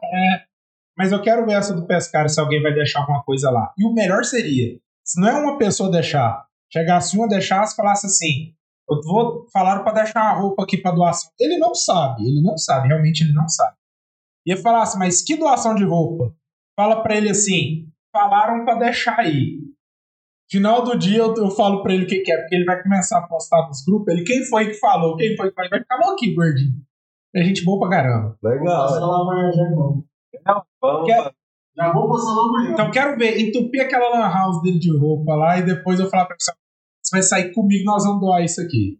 Quero Top. ver. Top. E deixa a roupa de frio também, gente. Tá começando a fazer um frio aí, ó. Tá... Não, eu fiquei sabendo que semana que vem vai ser a semana mais fria de não sei quanto tempo. A previsão, quinta-feira que vem para Anápolis, é 4 graus. Vai ser o me me- fala que era zero. 4 graus. Mesma temperatura eu do mesma temperatura do coração da sua sogra. Tô brincando. Minha, so- minha sogra ficou minha fã. Porque É. assim, teve, eu sou muito brincalhão, né? Deixa eu voltar aqui. No, no podcast eu tô falando sério, né? Mas eu, eu, eu conto muita piada, assim, tudo. Aí num dia eu cheguei pra. Quando eu namorava com a Grace, né? Aí eu cheguei lá na casa dela e ela tava lá varrendo a garagem. Aí eu virei e falei assim: vai varrer ou vai voar? Aí ela achou que era brincadeira. E aí ficou, nossa, E saiu voando. tipo assim, né? Aí, só que eu tava falando de verdade. Aí ela, só que ela achou que era brin... Por isso que é bom você ser brincalhão. Porque você desabafa as coisas que você quer desabafar e a pessoa acha que é brincadeira. Aí ela ficou meio fã. Aí, né, depois um dia tava chovendo, aí eu falei, uai, cadê o rodo, né? Que eu acho que a chuva tem que ser de rodo, né? Ô, mas- Mas, Mário, é, conta aí pra gente. Acho que quando eu te conheci foi por meio do Renascer, né? Antes do Renascer, eu não sei se você chegou a conhecer, no Cojufra fizeram um encontro que era o Paz e bem. Eu trabalhei nesse Você trabalha? Eu fiz, eu fiz. Eu também fiz. Paz e bem, o segundo Paz e primeiro. bem, terceiro Paz e bem. Foi. O terceiro Paz e bem, inclusive, ele foi muito parecido com o Renascer. Fui. Eu Foi fui, bem parecido. eu fui. Você fez, eu acho, primeiro. Não, eu fiz o primeiro, mas o terceiro acho que Trabalhou no meu, então. foi. No segundo e no terceiro eu fui com. Chorei. Só Tá. posso contar isso. E, assim, uma coisa que eu, eu vi no País Bem foi o seguinte: lá eu identifiquei um problema que eu tinha e que nem eu sabia que eu tinha. E eu não lembro exatamente quem que era que estava dando palestra. Lembro, mas não lembro. Ele tem o nome de um país, se eu não me engano. Não é o tio França. É, porque eu ia falar. Não é o tio França.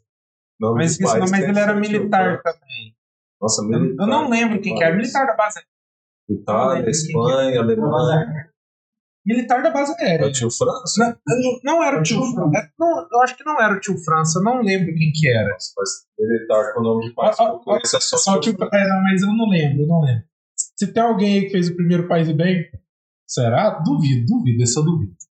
E eu chorei de. Não, eu, eu- você acha que você chorou? Eu chorei de atrapalhar o cara que tava palestrando. Caralho. A palestra dele, tipo assim, na hora que eu comecei a chorar, acabou a palestra. Chorou dele. daqueles que sai catarro. Não, catarro. Não, eu chorei daquele que. Chiquinha do Chaves. muito pior. Ele, ele parou a palestra, a família dele foi lá e, e- e ficou todo mundo em volta e não tinha mais quem fazer. Eu parei de chorar. Eu fiquei uns 40 minutos, uma hora ali direto. Depois daquilo, eu fui entender o tanto de mágoa, de, de, de coisas que eu carregava. Foi tipo uma cura. Pra mim, foi. Aquilo ali, pra mim, foi uma coisa que eu tirei de mim que me mudou, assim, muito. Eu falo muito assim, né? Porque encontro, assim, normalmente, muita gente chora. É, E tem gente também que não chora. Tem gente que mede assim, se foi bom ou não, se a pessoa chorou ou não. E que, que é uma bobeira, né? É. Porque, por exemplo, tem gente que não chora nada e que vive muito mais profundamente do que gente que chora. Aí eu falo assim, assim, um choro que não produz fruto não serve para nada. Então, assim, quando você chora, mas esse choro produz um fruto, por exemplo, uma cura, uma coisa que muda na sua vida, aí valeu. Se não, semana que vem aquele choro passou e não serviu para nada, adiantou nada, foi só uma emoção que você viveu ali que depois você vai esquecer. Uhum. E eu fiz, eu fiz o Paz Bem, o primeiro Paz Bem, depois eu fiz, acho que foi o 15 Renascer da Juta. O quinto, não sei, tipo, sei lá. Deve ser décimo quinto, porque o Museu da Cidade começou em 94, aí o quinto É. foi lá para 96. É, não, então foi o 15, 2000 alguma coisa. Hoje deve estar em qual? Vixe, nem sei. Tá, Septuagésimo. tá muito já. Né? Deve estar longe já. E, e você, das- você não foi a pessoa que trouxe o Renascer Não. para o Brasil. Não trouxe. O Renascer ele foi um encontro que começou em Brasília com a galera, gente boa lá de Brasília. Aham. E aí esse teve um pessoal daqui de Anápolis que foi Enquanto você conta a história, eu vou aqui e já volto. participar. Deixa a câmera dele. Bom, sim. Teve, um, teve um pessoal que foi em Brasília é, fazer o Renascer. Né? Foi um pessoal lá da Igreja São João Evangelista. Né? Então eles foram, participaram do Renascer lá em Brasília e gostaram tanto que eles falaram: a gente precisa levar isso para Anápolis. E aí trouxeram então o Renascer para Anápolis. Então, assim, no ano de 1994, aconteceram dois Renascer em Anápolis, em duas paróquias diferentes que o primeiro que foi na paróquia São João Evangelista, que era na época era capela, né, da paróquia São Francisco, e depois na paróquia Santana, né, que, que era onde eu participava.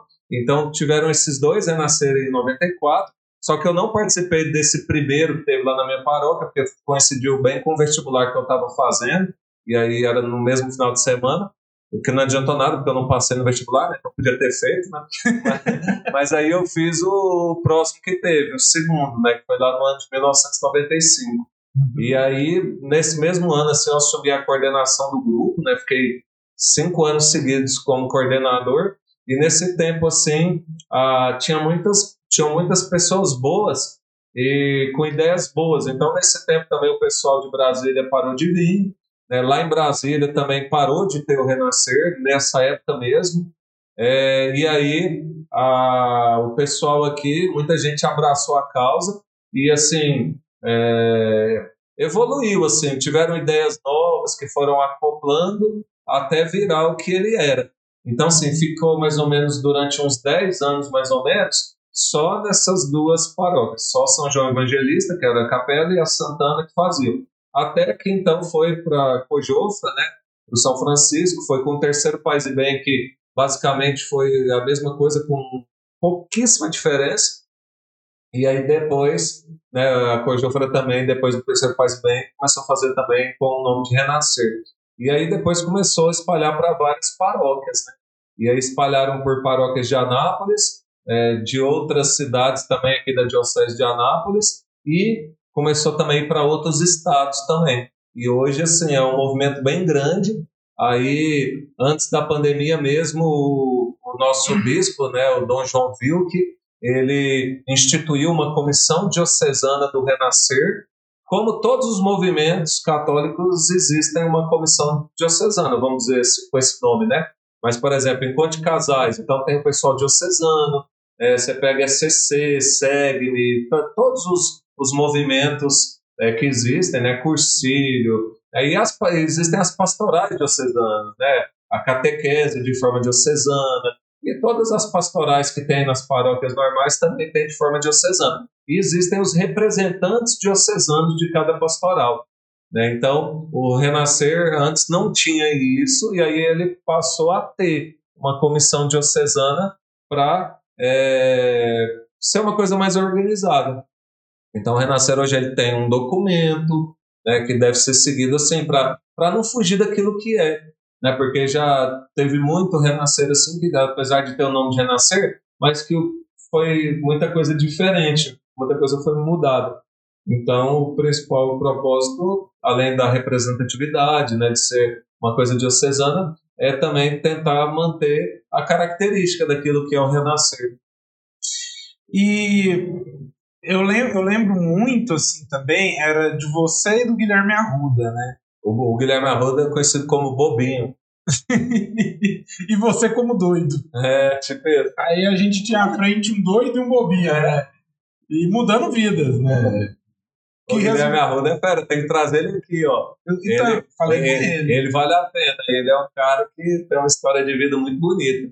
Ele, eu conversei com ele hoje, inclusive, né? É, pra, pra ele vir aqui mês que vem. Ele... Aí, ó, você que tá assistindo aí, ó, Guilherme Arruda, vale a pena. Quando for esse dia aí, você assiste aí. Vai, quem conhece o Guilherme Arruda, vai lá no Instagram dele. Ele tem Instagram. Não sei. Tem. Eu tava conversando com ele no WhatsApp? Acho que tem. Tem? Vai Só lá no Instagram dele, eu também não. É Guia Arruda, alguma coisa assim. É, vai lá e fala assim, e marca a gente, arroba reconhecendo pessoas. Deixa ele doido lá. eu consigo uma onça com o pai. Caraca, novinha, velho. Acabou de imprimir. Isso aí é falsificado, certeza. Tá, tá até quente. Depois você faz o Pix pra nós. Mário, vamos retomar aqui um pouquinho o quadro antes. Como que funciona? Toma. Depois você faz um Pix pra nós. Ó, tá vendo? É dinheiro emprestado pra participar do negócio. Como que funciona? É, eu não posso pagar pelo seu tempo, mas eu posso te dar em troca um desejo. Esse desejo que faz aqui, é, eu só peço duas coisas para todo mundo. Primeiro, que ele seja um desejo de coração. E segundo, cuidado com o que você deseja. Porque se Deus estiver vendo a gente aqui, ele pode realizar seu desejo. E já pensou se você pede paciência? E vai te dar tanta oportunidade de você ser paciente, talvez você não queira paciência. Eu nunca pedi paciência na vida. Mas mesmo assim, Deus. Tem que pedir paciência. Fala assim, Deus, me dá paciência, porque se o senhor me der força, eu viro a mão na cara. Então, por favor, deposite o dinheiro e faça um desejo em voz alta para todo mundo. Voz alta? Quem tá em casa não sabe o que, que você tá desejando. Não, é segredo aí. É Não. igual você só pra ver você fala, você fala um desejo de voz alta e não acontece. Mas aqui, mas aqui você fala em voz alta, porque quem tá em casa quer saber o que você tá desejando. É. Não existe desejo errado. Tá, eu tenho vergonha só de falar. Mas tá bom. Tem que falar mesmo? Então tá bom. Vou fazer minha contribuição aqui. Vou desejar que todas as pessoas do mundo tenham mais amor no coração e menos ódio. Amém. E Mas é toda. Uma hora maravilhosa. Chegou uma hora muito boa. qual hora boa? Sortear a Bíblia. Sortear a Bíblia. Vamos sortear uma Bíblia. Mostra a a Bíblia aqui na câmera. Vou mostrar essa câmera aqui, mas vai tapar você. Essa Bíblia maravilhosa irá para alguém que está nos assistindo. E um detalhe dessa Bíblia: ela veio para a gente amarradinha, bonitinha, e ela tem uma cartinha aqui dentro. Eu tô curioso para saber o que está escrito aqui nessa cartinha, mas a gente não abriu a Bíblia desde a hora que ela chegou. Quem que querer falar. Quem ganhar, eu não sei quem vai ganhar, mas quem ganhar, me fala o que, que tá escrito nessa cartinha. Eu, sério mesmo, eu não sei, eu tô curioso. Pode ser que nem tenha nada aqui dentro, que tem um cartão de visita. Mas tira uma foto e marca a gente. E outra coisa, é, a partir desse sorteio, a gente vai cobrar mais duas coisas de quem ganhar. Duas coisas muito simples, pequenininhas, desse tamanho. A primeira, como que vai funcionar o sorteio? Você que está em casa, presta atenção. O Mário vai falar uma palavra ou uma frase. Uma frase pra ser mais difícil. Beleza, pode ser. Por favor, não use a palavra Schwarzenegger. Escreve Arnold Schwarzenegger. É, Ninguém- Vai ficar até amanhã, ninguém vai ganhar. o problema não é eles, para a gente conferir. Né? Que a gente também não É, não sabe, né? Eu também não sei. E você vai falar, essa palavra, a, a pessoa que está em casa vai mandar para a gente no chat aqui do YouTube mesmo. Vai digitar essa palavra, essa frase. A primeira pessoa que chegar para a gente escrito correto, leva a Bíblia. Aí nós vamos. Essa pessoa tem até o final do episódio para duas coisas. Primeiro, no próprio chat do YouTube, ela vai digitar o arroba dela lá do, do, do Instagram. Então, por exemplo, quem ganhou foi a Maria. Ah, Maria, você ganhou. É. Maria, você ganhou. Ela vai lá e coloca arroba Maria123. Vamos supor que seja o dela. Nem sei se existe isso, mas beleza. É um exemplo. Aí ela vai lá no dela, vai publicar um print da tela dela estar assistindo a gente, ou vai tirar uma foto da TV da gente e vai marcar arroba reconhecendo pessoas e arroba exuberância bíblias. Então, ah, a pessoa ganhou, mas não marcou a gente lá, não marcou a exuberância lá. Perdeu. Ela vai voltar semana que vem e a gente vai sortear. A gente faz até o final do episódio ou dá um prazo? Tipo. Em que dois minutos. 10 minutos. Então tá. Então a pessoa ela tem 10 minutos para marcar o arroba reconhecendo pessoas, o arroba exuberância bíblias e pode colocar o que ela quiser. Eu ganhei, é minha. E aonde você vai. Se for- Se for minha tecnologia, Aí é bom que sua irmã esteja do lado. minha irmã sabe o namorado. Então, você que não entende de tecnologia, já vai chamar no vizinho aí, hein? É. Se liga, hein? Pode ser até o final do dia. Não, tem que ser até o final do episódio. Fechou. E é o seguinte: aonde, aonde que você vai buscar a Bíblia amanhã? Essa é a pergunta. Outro detalhe, tá? Você está ganhando a Bíblia. Essa Bíblia, ela tem um valor. Você não está ganhando esse valor em dinheiro. Não adianta você falar, ganhar a Bíblia, eu quero trabalhar em dinheiro. Não, você está ganhando a Bíblia. Certo? Aonde que você vai buscar essa Bíblia aqui? Aonde que ela vai buscar? Pode ser lá em casa. Então, Erli, É, lá no Espaço Herbalife, ao lado da panificadora Formosa. Se você não sabe onde fica, é, quando você mandar seu arroba, a gente vai entrar em contato com você, tá bom? Então, é, vamos fazer o sorteio agora. Lembrando, é o sorteio da Bíblia, não é o valor da Bíblia. Você vai mandar o seu arroba. E quando a gente falar, Fulana, você ganhou. Você tem 10 minutos, tá? Para poder marcar a gente e a exuberância bíblicas, certo? Bem simples, bem tranquilo. É... E observação. Não é porque você digitou primeiro que chegou, mostrou para você. É para quem chegar para a gente primeiro. Tem uma coisinha chamada delay da internet. Você entende muito bem o que, que é, né? Duas pessoas digitam juntas, para você aparece que foi você, para ela aparece para a gente vai aparecer só um. Então, a internet sua também conta na velocidade, bebê. Inclusive, se tiver algum provedor de internet querendo patrocinar a gente, a gente indica quem seria melhor para você ter na sua casa. Não, tá, ninguém tá pagando a gente, então a gente não faz propaganda. Aí, ela, essa que você falou mesmo, não é aqui em casa. Ótimo, me ligando. Não, é. Eu já gosto de simpatia. É, vai ser. Próxima vez que, que a Claro me ligar, eu vou falar, ó, bota a internet lá em casa que vai patrocinar. Você falou que é uma frase. É uma frase. Qual frase? Pode falar? Pode. Valendo? Valendo. Uma frase curta. Minha alma tem sede de Deus. Ponto final. Toda frase tem um fim. Minha alma tem sede de Deus. Beleza. Segura aí, a gente vai guardar esse delay enquanto isso aqui continua o papo aqui. E você fez o segundo renascer. Foi, lá da Paróquia Santana. E eu fico, eu fico com uma pergunta. O Renascer, ele tem algumas pessoas que trabalham nele, né? É, quem trabalhou no primeiro foi quem? Então, o pessoal de Brasília, assim, como teve o pessoal de Anápolis que foi em Brasília participar, então eles já puderam trabalhar, porque para trabalhar você já tem que ter feito. Ah. Então, mas a maioria foi o pessoal de Brasília que veio.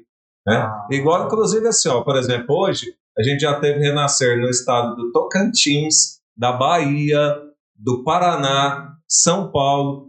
Então, por exemplo, quem trabalhou nesses encontros? Normalmente pessoas daqui que já fizeram e que foram em excursão para esses lugares.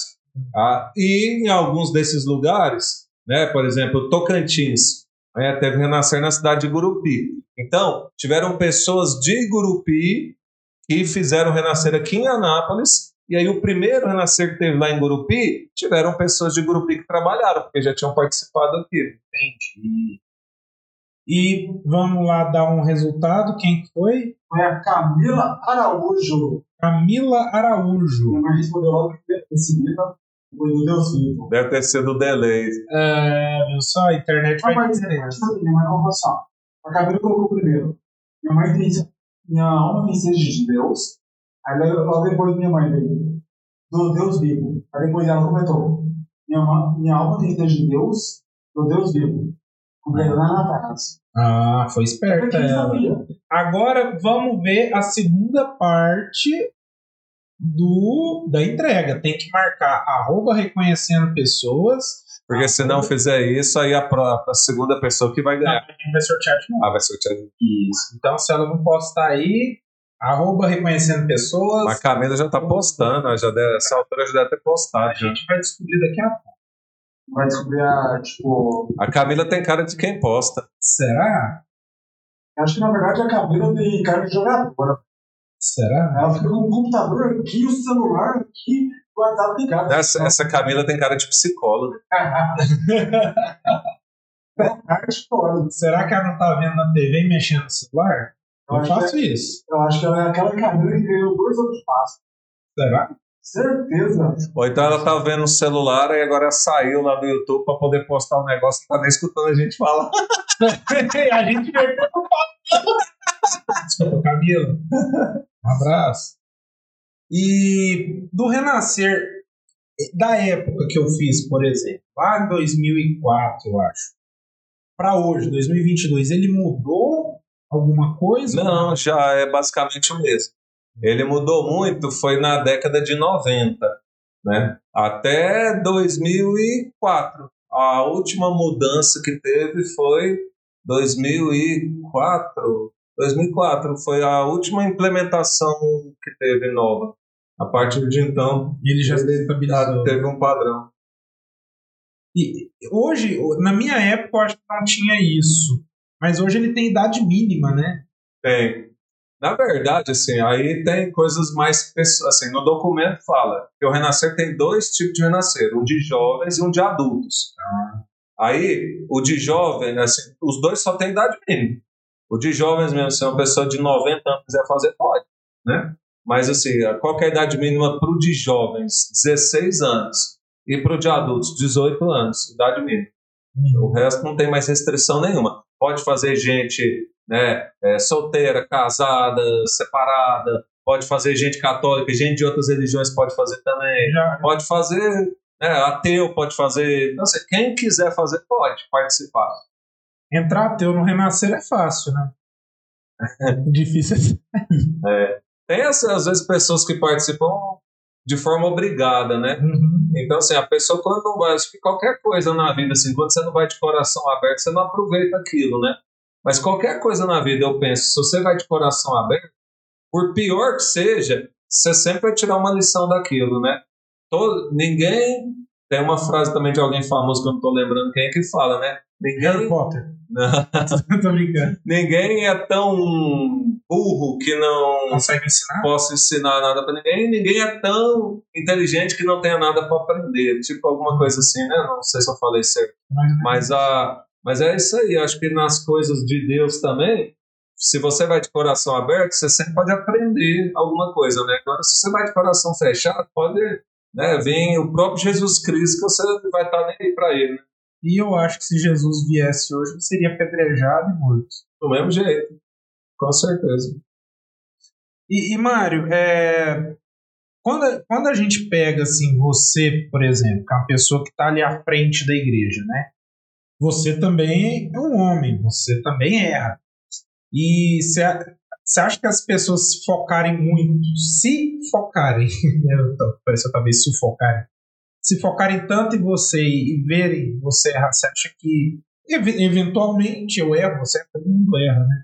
Você acha que elas podem se decepcionar? Com certeza.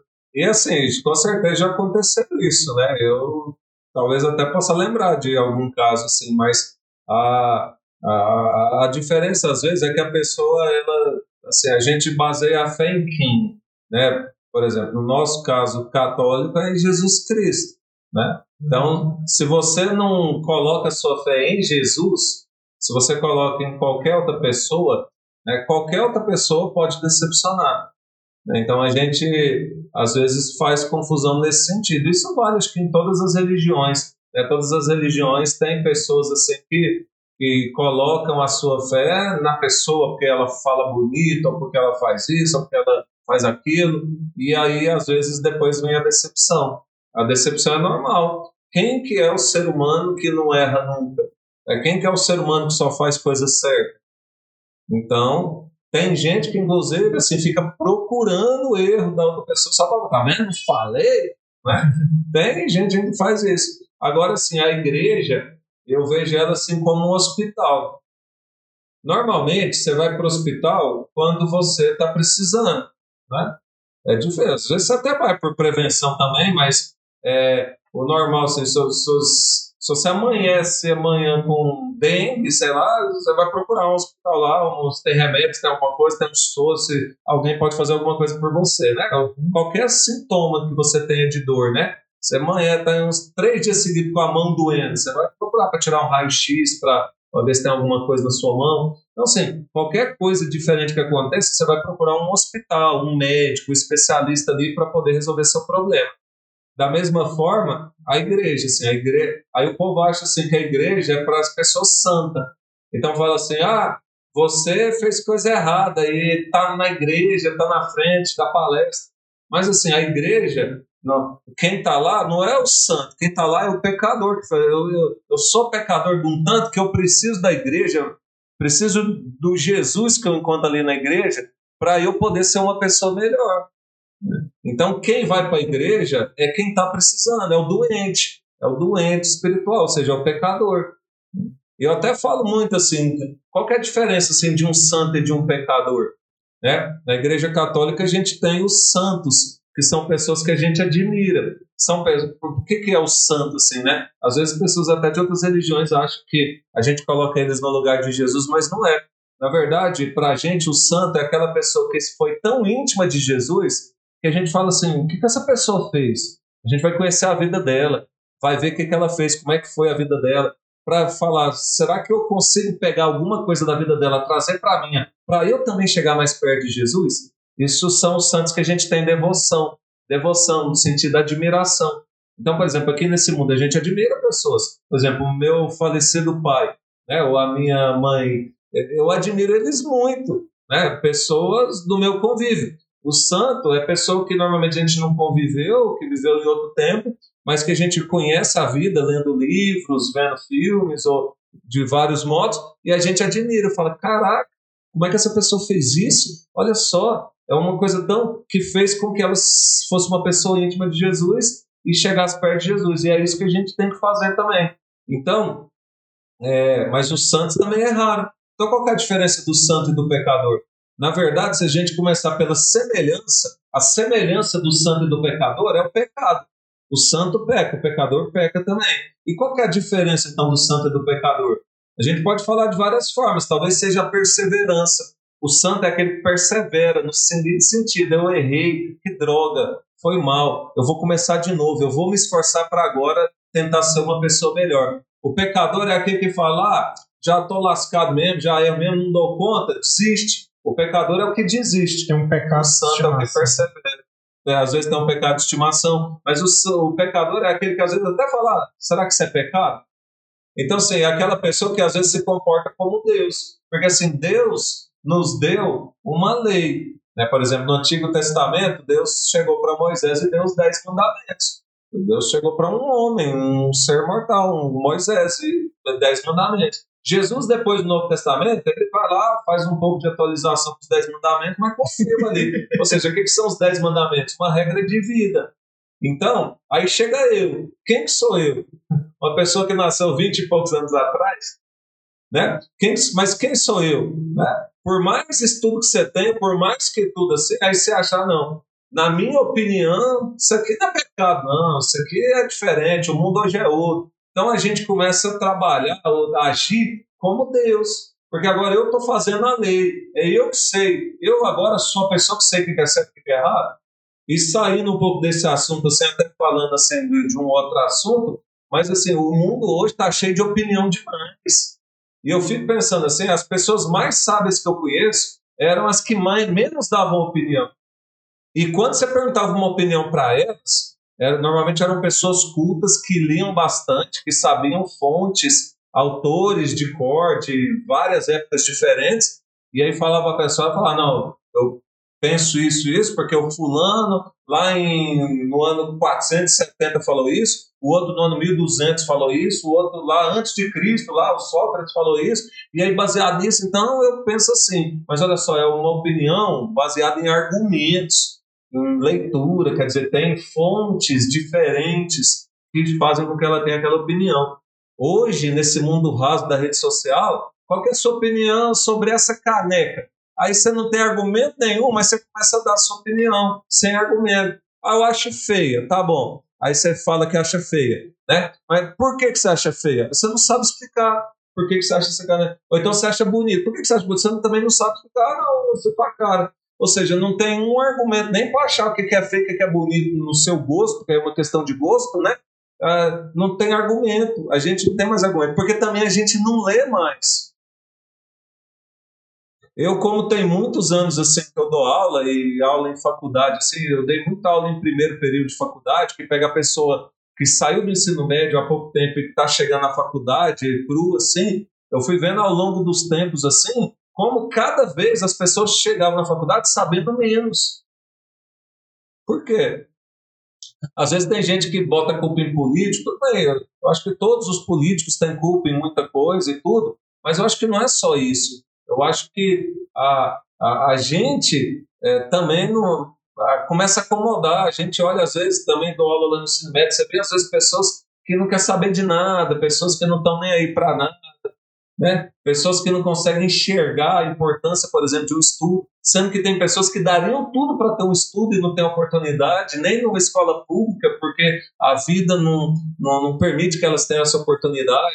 Tem gente que daria tudo. Já conversei com pessoas que dariam tudo só para poder ter uma oportunidade de estudar, mesmo que fosse numa escola pública, que às vezes é até desdenhada por, por algumas pessoas. olha que a gente tem boas escolas públicas, né? tem escolas públicas que são excelentes. Né? Aqui em Anápolis mesmo, já fui, eu dou palestra, já fui dar palestra em muita escola pública, e você vê pessoas excelentes, pessoas que já ganharam prêmio até em nível nacional, que é de escola pública, que são de escola pública. Né? Então você, você vê assim, a, a, a gente tem, às vezes, um ensino que é bom, mas as pessoas, às vezes, não, não se baseiam. Aí o professor chega lá e fala: Ó, oh, vamos ler esse livro. Aí a pessoa vai na internet, busca um resumo para não ler o livro. Então, assim, aí você pergunta hoje para as pessoas, né? Porque, lógico, claro, você tem assuntos que você gosta, que você não gosta tanto, mas pega nos assuntos que você gosta. Você lê livro, a maioria das pessoas não lê. Então, assim, como é que a pessoa vai ter uma cultura, vai entender de coisas, vai ver argumentos diferentes, vai conhecer coisas se não ler? E esse exemplo de estudo é interessante. É, eu, com meus 20 anos, minha mãe também é nova. Né? Minha mãe ela tem 52. E ela voltou para os estudos esse ano. Aí, é um esse, exemplo. Esse ano, ela, se eu não me engano, ela está fazendo do, da quinta à oitava, a oitava série.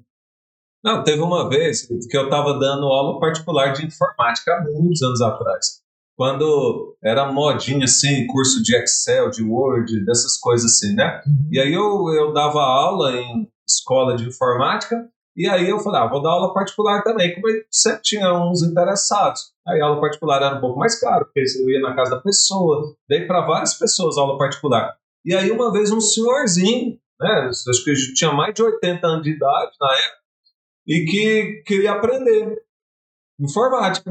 E eu pensando, Jesus, mas será que ele vai aprender? Aí dei as aulinhas para ele lá, só eu e ele lá, né? Aulinha particular, e ele tudo lá certinho aprendendo.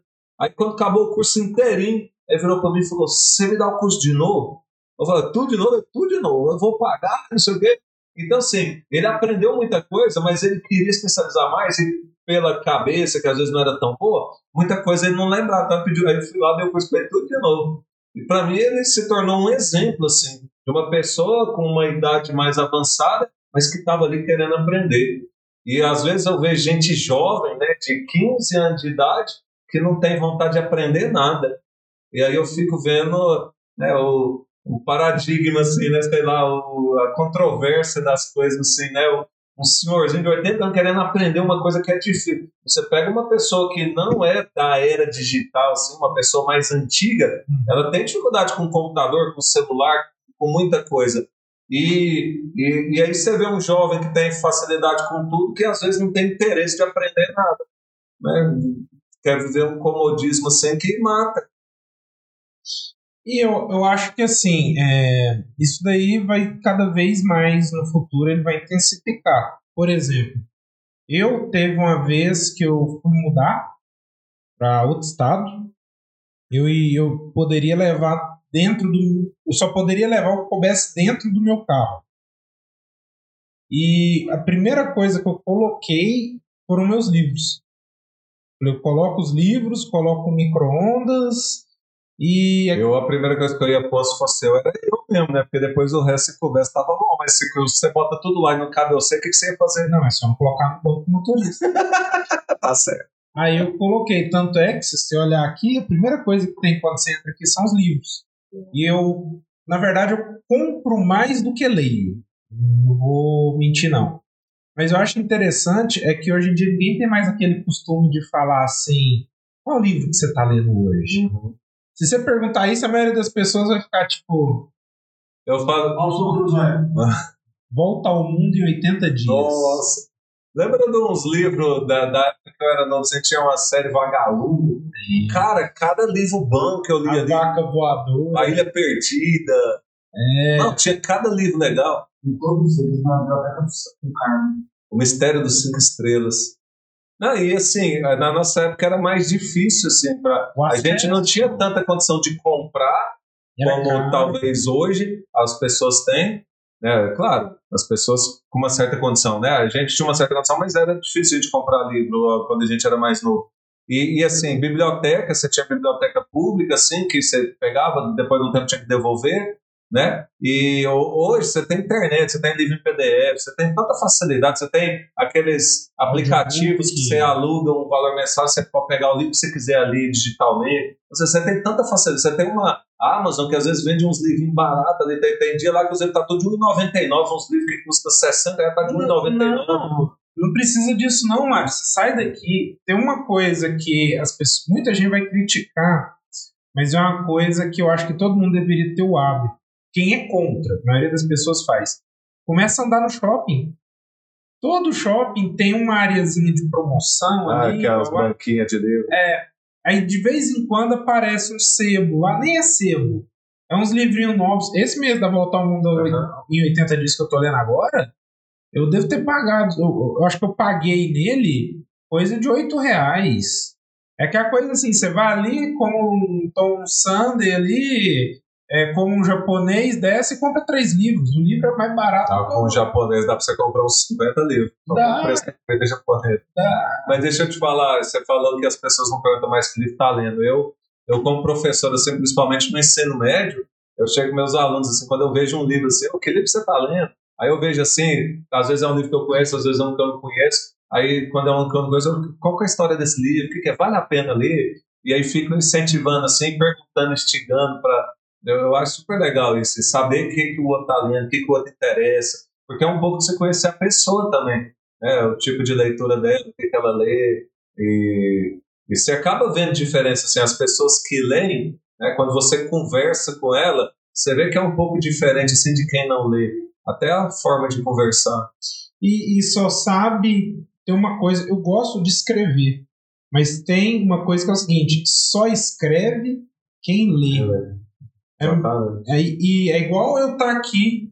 Foi uma coisa que eu tive um pouco de dificuldade no começo do podcast, porque para mim podcast era só conversar.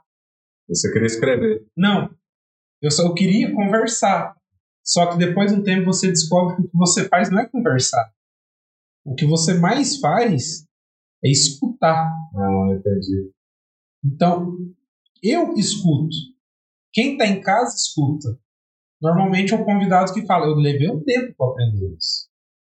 Escutar é difícil. É. é uma virtude, assim, principalmente, por exemplo, os mais velhos. Né?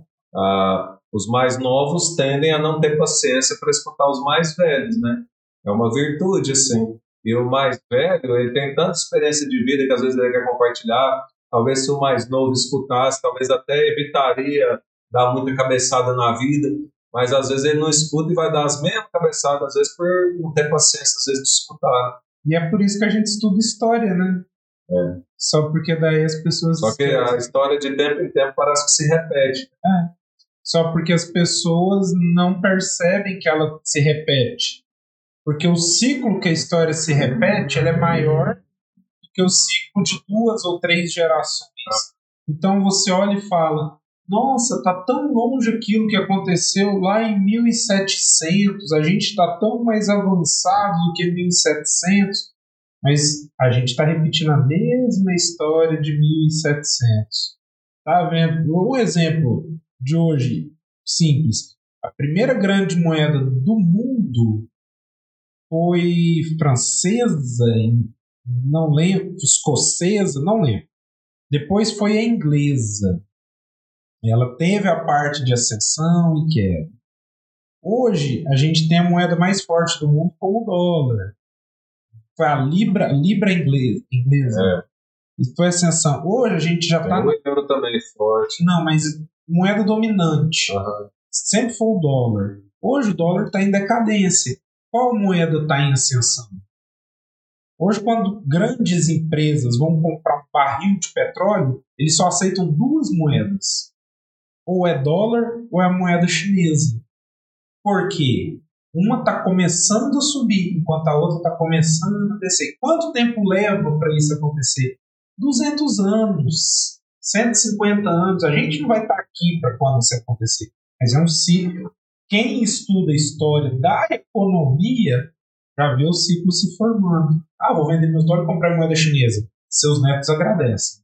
E é interessante você falar assim, a gente não vai estar aqui, eu até penso em outro assunto, assim, que seria exatamente isso. Assim, a gente às vezes acha que a gente é alguma coisa, assim, que a gente presta demais ou qualquer coisa assim, e só que assim, daqui a um tempo a gente não vai estar mais aqui. E o mais interessante é que assim, tá, a gente tem pessoas conhecidas, familiares, amigos, né, mas é, que talvez durante um tempo ainda vão lembrar da gente, mas talvez numa segunda, terceira geração, talvez ninguém nem vai saber mais que a gente existiu. Você né? sabe, por exemplo, talvez você lembre dos seus avós, mas e as pessoas da geração dos seus avós? Você não sabe mais ninguém que talvez habitou esse mundo sem ser os seus avós ali da geração, que é uma geração perto, né? duas gerações para cima. Então, ah, talvez duas, três gerações para baixo, ninguém vai saber que existiu o Mário Sérgio então, a gente às vezes fica dando tanta importância para tanta coisa, sendo que só tem uma coisa que é importante, que não é a nossa reputação, é a nossa consciência. Que a reputação é aquilo que a gente é diante das pessoas. E isso, se as pessoas acham que a gente é uma porcaria, não tem problema. Se as pessoas acham que a gente é bom demais também, não tem problema. A gente pode afetar nem pelo mal nem pelo bom. Mas a gente tem que pensar na consciência. Como está a minha consciência diante de Deus? Porque a minha consciência diante de Deus é a coisa mais importante que tem. Se a minha consciência está ótima diante de Deus, então mesmo que o mundo inteiro ache que eu sou um Hitler, eu sou a pior pessoa do mundo. Evita falar isso, não. Tá bom. Mas assim, não, não importa. Né? Por quê? Porque diante de Deus a minha consciência ela está bem. Agora, se, se a minha consciência está mal, mas não, todo mundo acha que eu sou bonzinho demais. A matéria de Calcutá sou eu de novo. Então, sim, mas a minha consciência está mal diante de Deus, não adianta nada todo mundo achar que eu sou bom demais se eu estou péssimo diante de Deus. Então, o que importa é como está a minha consciência diante de Deus e não como está. É, às vezes a gente quer estar tá bem diante das pessoas para as pessoas achar que a gente é bom. Daqui a um tempo ninguém vai lembrar que a gente nem existiu nesse mundo, mas Deus vai. E, e, é interessante quando você falou é, dos seus avós, você lembra dele, mas mal lembra de pessoas da mesma geração. Você pode lembrar de vizinho, alguém que está ali, mas você não sabe mais ninguém. E quanto. Agora a gente. Eu parei para pensar no que você está falando, parei para pensar. Sabe quando que a minha avó nasceu? 1940. A gente está em 2022. Tem, arredondando aí, 80 anos. Em 80 anos, é... Eu não sei mais ninguém em volta dela. E 80 anos, vamos falar assim, não é nada. Se eu for pegar, vamos supor que eu casasse hoje e tivesse um filho amanhã. Ele nem iria saber quem foi a minha avó. Aí a gente já cai para a geração da minha mãe. Você sabe quem é sua bisavó? Você, Sei, você conheceu? Conheci. Então, mas é raro. Ela, quando eu, ela faleceu, eu tinha uns é seis anos. Eu, por exemplo, não tenho nem ideia quem foram meus bisavós e bisavós. Então, assim, é, é raro quem sabe. Só porque tem uma vírgula na minha bisavó. A minha bisavó, que eu chamo, chamava, chamo ainda de bisa, né? Não é porque ela faleceu que eu vou mudar. Ela, na verdade, era a irmã mais velha da minha avó. Porque elas tinham gap lá de mais ou menos uns 15 anos de diferença e a história não era muito diferente da sua. Aonde a, a, a irmã mais velha cuidava da escadinha toda. Então, assim, é realmente uma coisa para se pensar. Tem uma coisa que muita gente trabalha e que muita gente não entende, que é o legado. Quando a gente já, eu já vi muitos, Mário, já vi muitas pessoas, conversei com muitas pessoas que querem dinheiro. Aí eu já tive uma pessoa que sentou aqui e foi uma pessoa que particularmente eu admirei muito, que é o Daniel Ramos. Quem não viu o episódio dele, assiste aí, é um cara excepcional. Ele falou assim: "Eu quero deixar um legado para meus filhos". Essa palavra, essa frase dele eu acho que assim, eu admirei ele por N coisas, mas quando ele me falou, quero deixar um legado, é, isso fez eu admirar ele muito. E eu tive pessoas que falaram assim, nossa, ele só quer deixar um legado? Uhum. Eu falei, cara, ele só quer deixar tudo. Ah, não tem nada melhor, né, do que o legado. É, Porque dinheiro, quem garante que a pessoa. Dinheiro, a pessoa acha que dinheiro é a coisa mais importante. você Aí o outro fala, não, então dinheiro não é importante, você me dá o seu e seja feliz, né? Só porque se eu cons- a pessoa que deixa um legado, ela deixa muito mais do que dinheiro. É, va- va- vamos, vamos trabalhar isso de uma maneira bem simples. Todo mundo sabe quem é Santos Dumont. Santos Dumont foi um cara, o Elon Musk da época dele. Você nem, se eu falasse para você que ele era bilionário, você nem ia saber o quão rico ele era. Só porque você sabe quem ele é. Por quê? Porque ele deixou um legado. O legado é associado a dinheiro? Não.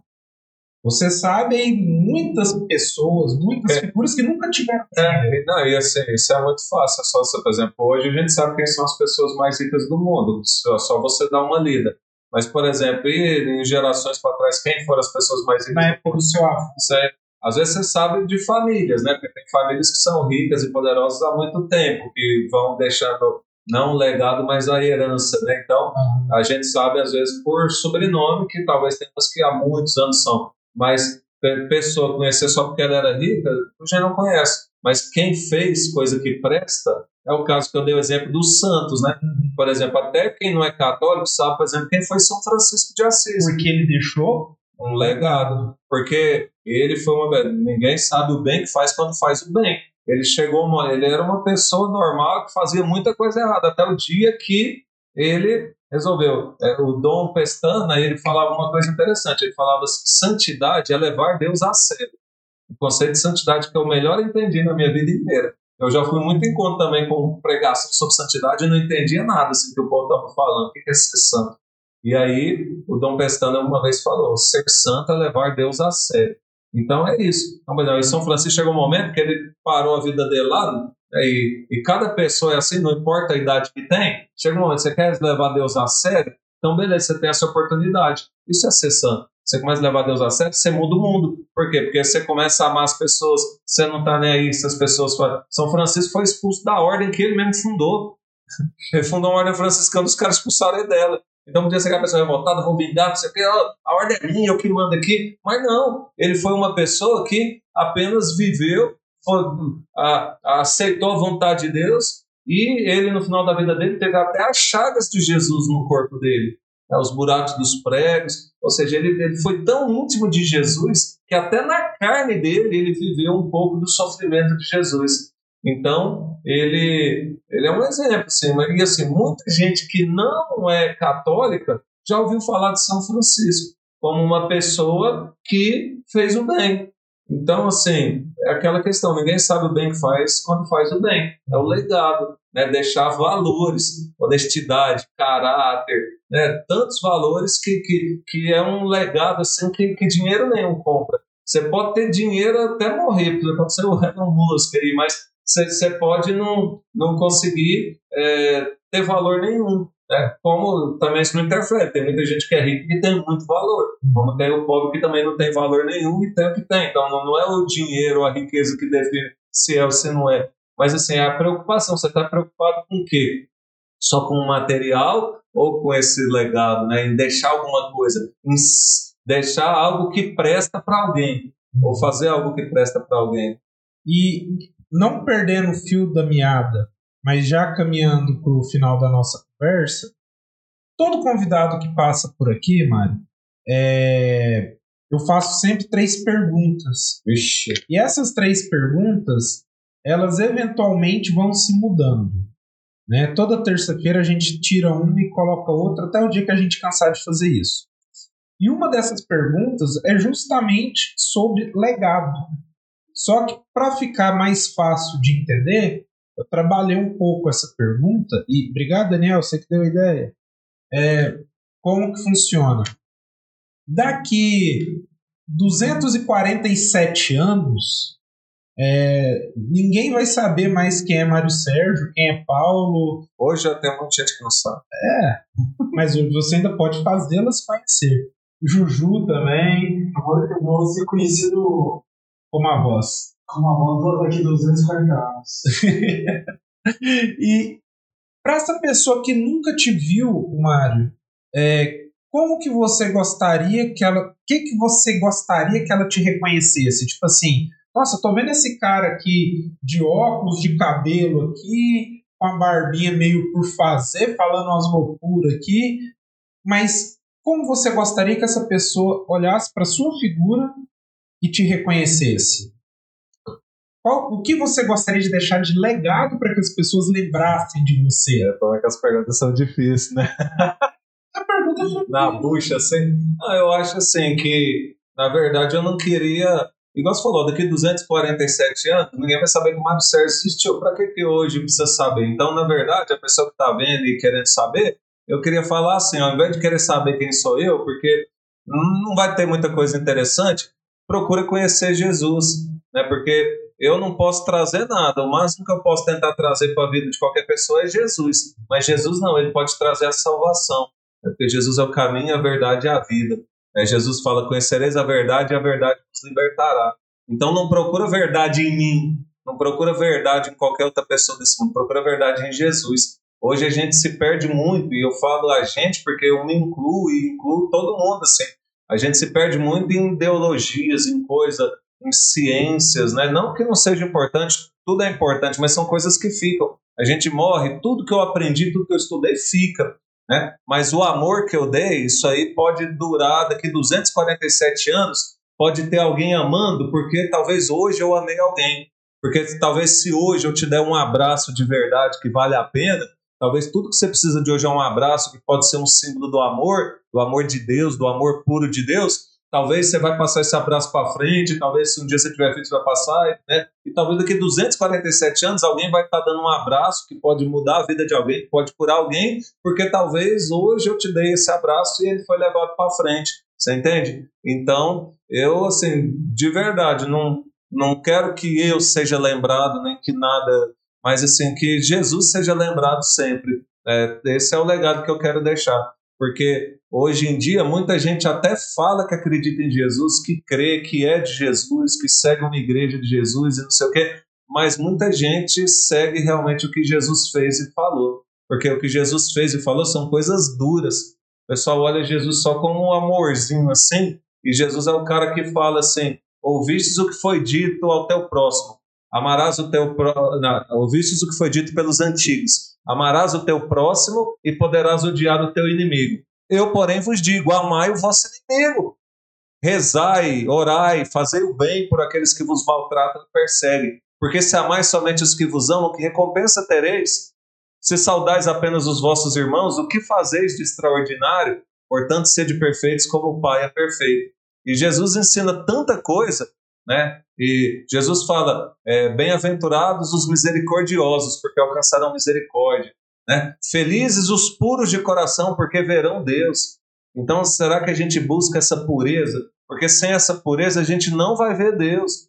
Mas a gente acha, não, tranquilo, vou levando, depois no final Deus dá um jeitinho.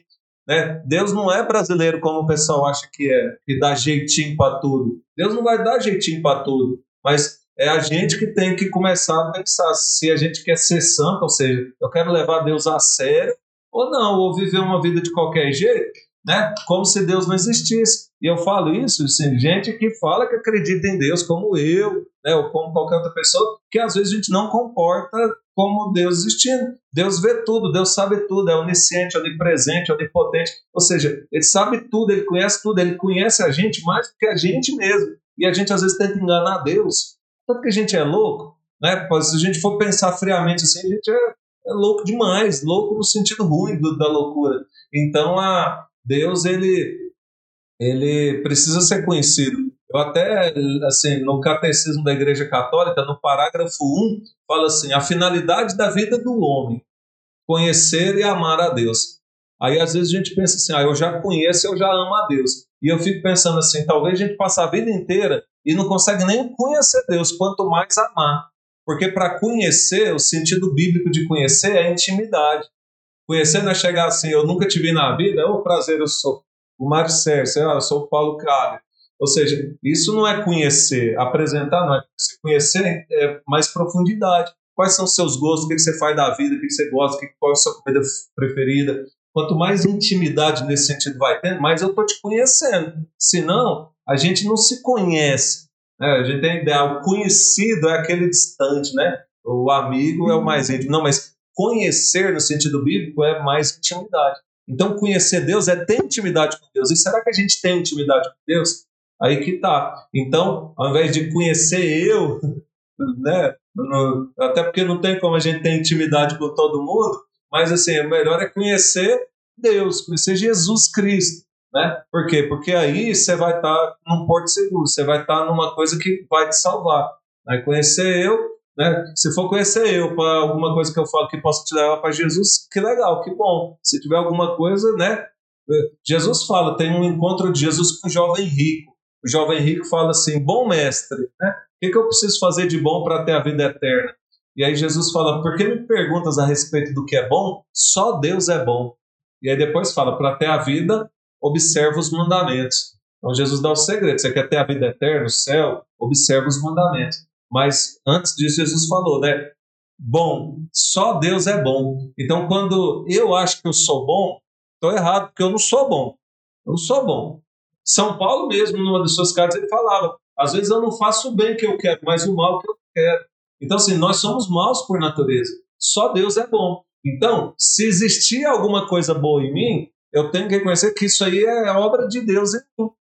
Mesmo uma pessoa que possa ser um ateu, que nem acredita em Deus, mas se tem uma coisa boa nele, é porque veio de Deus. Tudo que tem de bom em qualquer ser humano, em qualquer religião, porque eu vejo muitas religiões também com pessoas, eu conheço muitas pessoas de outras religiões, pessoas ótimas, pessoas de coração muito bom, pessoas que fazem muito bem. Então, assim, tudo que tem de bom em qualquer ser humano vem de Deus, porque nós, qualquer ser humano, nós não temos nada de bom. E quando a gente consegue reconhecer que a gente não tem nada que é de bom, que a gente é uma porcaria, aí sim né, Deus pode existir. Porque a gente é isso, a gente é um nada. A gente vai evaporar 247 anos, quem vai ser eu? Não precisa nem ser isso tudo, bem antes talvez. Né? Hoje em dia, quer dizer, quão pouca gente assim me conhece. E das pessoas que me conhecem, sei lá quanto, será metade gosta de mim, metade não gosta? Não sei né? Mas olha só, é, a gente não é nada, né? Jesus é tudo.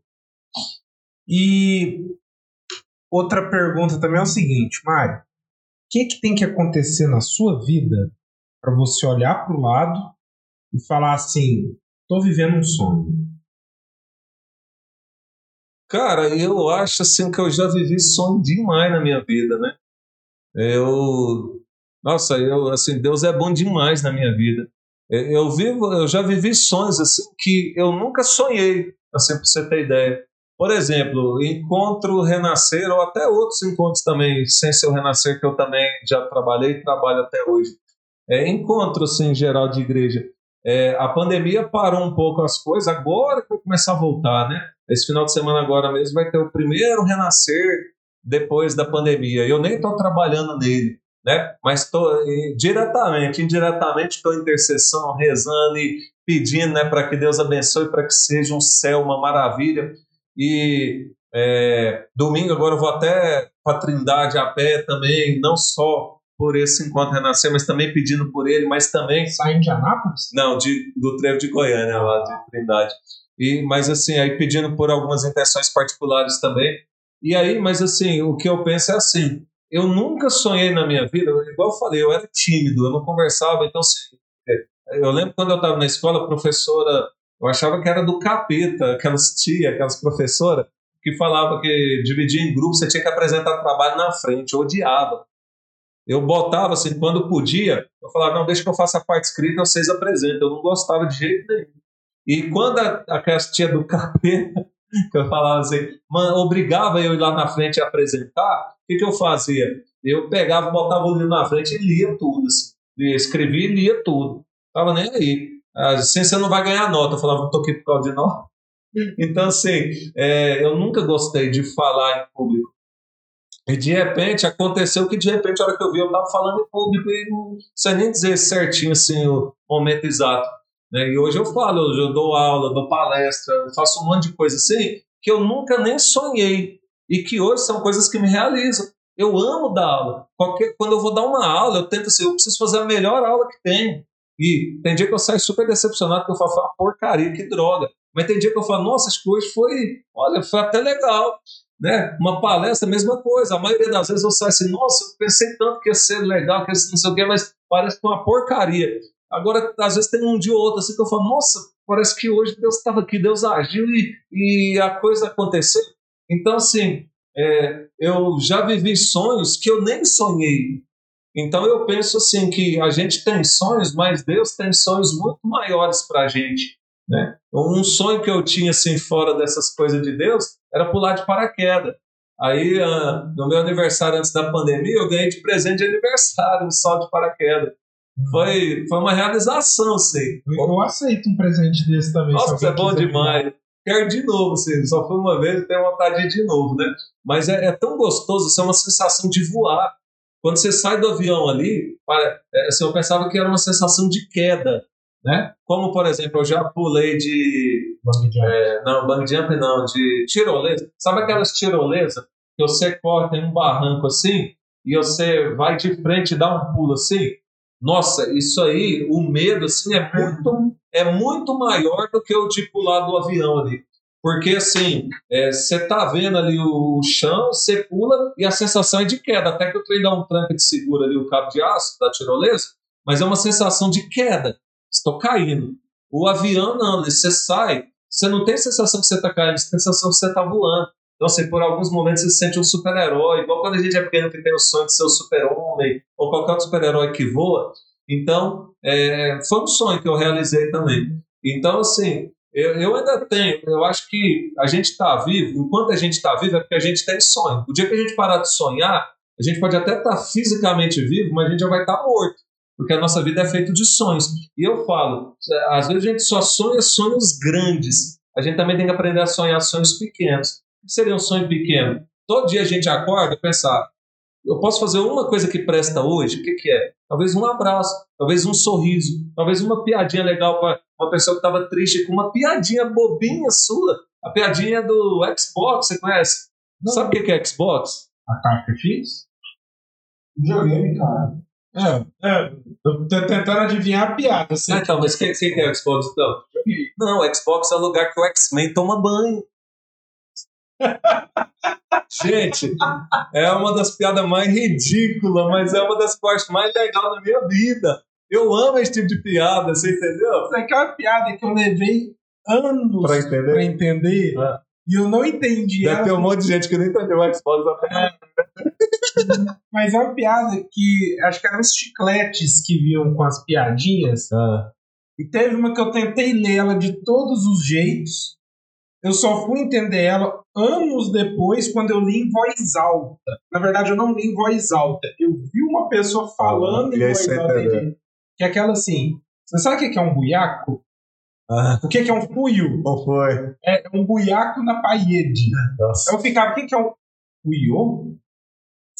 Você não entendia a entonação do negócio. Foi, eu ficava assim, eu buiaco na parede. Eu não falava, eu só pensava. Eu levei anos pra entender. Não, é, é, idiota. Eu amo essas piadas bobinhas assim, sabe?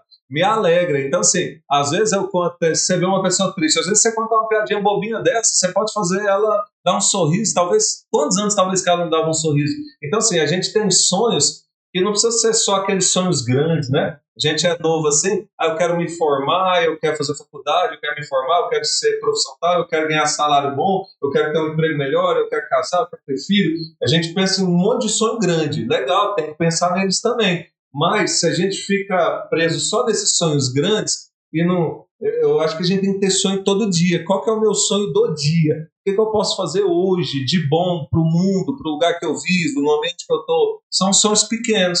Pode ser abraço, pode ser sorriso, pode ser coisa pequena, um ato de amor, um ato de caridade, como esse aí que a gente falou hoje aí mais cedo. Então, assim, e se você está entrando agora, volta para trás e escuta aí para você saber. Então, assim, a, a, eu já realizei muitos sonhos que eu nem sonhava, né? tenho alguns sonhos ainda, né? Ah, ah, um grande sonho que eu sempre tive assim foi de ser pai, né? Não, não, sou pai, não tenho filhos, né? A minha esposa já ficou grávida duas vezes, a gente perdeu os dois e depois disso a gente não teve outra gravidez.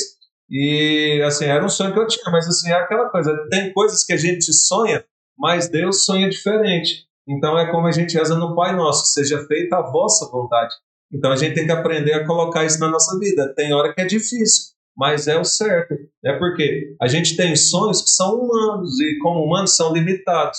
Deus tem sonhos de Deus para a vida de cada um de nós. Então, se a gente se rende e pensa, não, minha vida está nas mãos de Deus, o que acontece, seja de bom ou de ruim, Deus está sabendo, Deus tem ciência e é o melhor para mim, então aí a gente vive melhor. Quando a gente começa a querer ser dono demais da vida e sonhar demais e querer trazer as coisas, a gente acaba sendo infeliz. Então, assim, eu realizo sonhos mais simples. Por exemplo, todo ano tem uma meta que é ir para a Chapada dos Veadeiros fazer trilha, porque tanto eu quanto a esposa, a gente ama isso. A gente, graças a Deus, está tendo condição e está conseguindo. Já vários anos seguidos que a gente foi. Né? Esse ano já marcamos de ir também de novo. Então, assim, é, é, são sonhos às vezes pequenos, né? Mas que, nossa, para mim um dos melhores passeios é esse aí fazer trilha, né? No, por exemplo, na Chapada que eu acho bem melhor, por exemplo, do que Perinópolis, assim, nesse ponto. Gosto demais, identifico um lugar. Então, assim, são sonhos pequenos, mas que realizam a gente assim. Então, eu acho que sonhar é isso, né? E tem sonhos às vezes que que nunca vão se realizar e a gente tem que estar pronto para isso também, mas não é por isso que a gente para de sonhar. Você sonha. Se for da vontade de Deus, vai acontecer, vai se realizar. Se não for, é entregar e saber, não, Deus não sonhava isso para mim, talvez porque ele sonhava uma coisa melhor. Ou até as coisas, como eu dei o um exemplo assim, que hoje eu falo, e é uma coisa que me realiza, dar aula, falar em público, mas que eu nunca sonhei com isso para minha vida. Mas acaba que é uma coisa que me realiza, e era uma coisa que eu nem sonhava e nem pensava, porque eu não gostava. Hoje eu gosto. Uhum. Ô, Ju, e a. Pera, rapidão, a Camila postou a foto? Postou. Então nós não vamos. Ganhou, hein, Camila? Oh, caraca, Camila! Pronto. Mário, ah. um pontinho amarelo no meio da estrada? E lá vem os pontinhos. Ixi, pontinho. Pontinho amarelo na estrada. Ah. Um milho. Nossa, um no meio. E um pontinho verde no meio da estrada? Verde no meio da estrada? Ah. Volkswagen. Volkswagen. Nossa, mãe do céu. E um pontinho preto em cima da geladeira. Uma formiga? Suicida. Suicida. Nossa. Ah, então deixa eu fazer uma pergunta para você. Não, vou fazer para você, Paulo. O que que é, o que que significa um elefante em cima de um coqueiro? E eu tentando pegar coco? Um elefante a menos na face da terra. E o que que significam dois elefantes em cima de um coqueiro? O coqueiro quebrou? Não, dois elefantes a menos na face da Terra. E o que, que significam três elefantes em cima de um coqueiro? Agora o coqueiro quebrou. Três elefantes a menos na face da Terra. E o que, que significa quatro elefantes em cima de um coqueiro? Que o coqueiro é forte pra caramba. Quatro elefantes a menos na Terra. Um coqueiro a menos na face da Terra.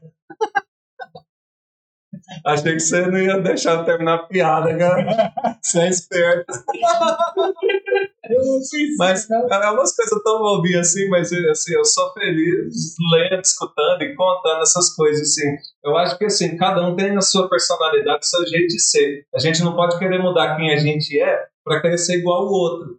É o que acontece muito às vezes. É, às vezes uma pessoa famosa que a gente é fã, ou às vezes até uma pessoa mais de perto que a gente ah, quer ser igual aquela pessoa, é, um famosinho do Instagram ou de outro lugar, quer ser qualquer pessoa, você é, tem que ser você. Né? Então, assim, você gosta de contar piada, então conta. Você não gosta, você é mais sério, então seja sério, entendeu?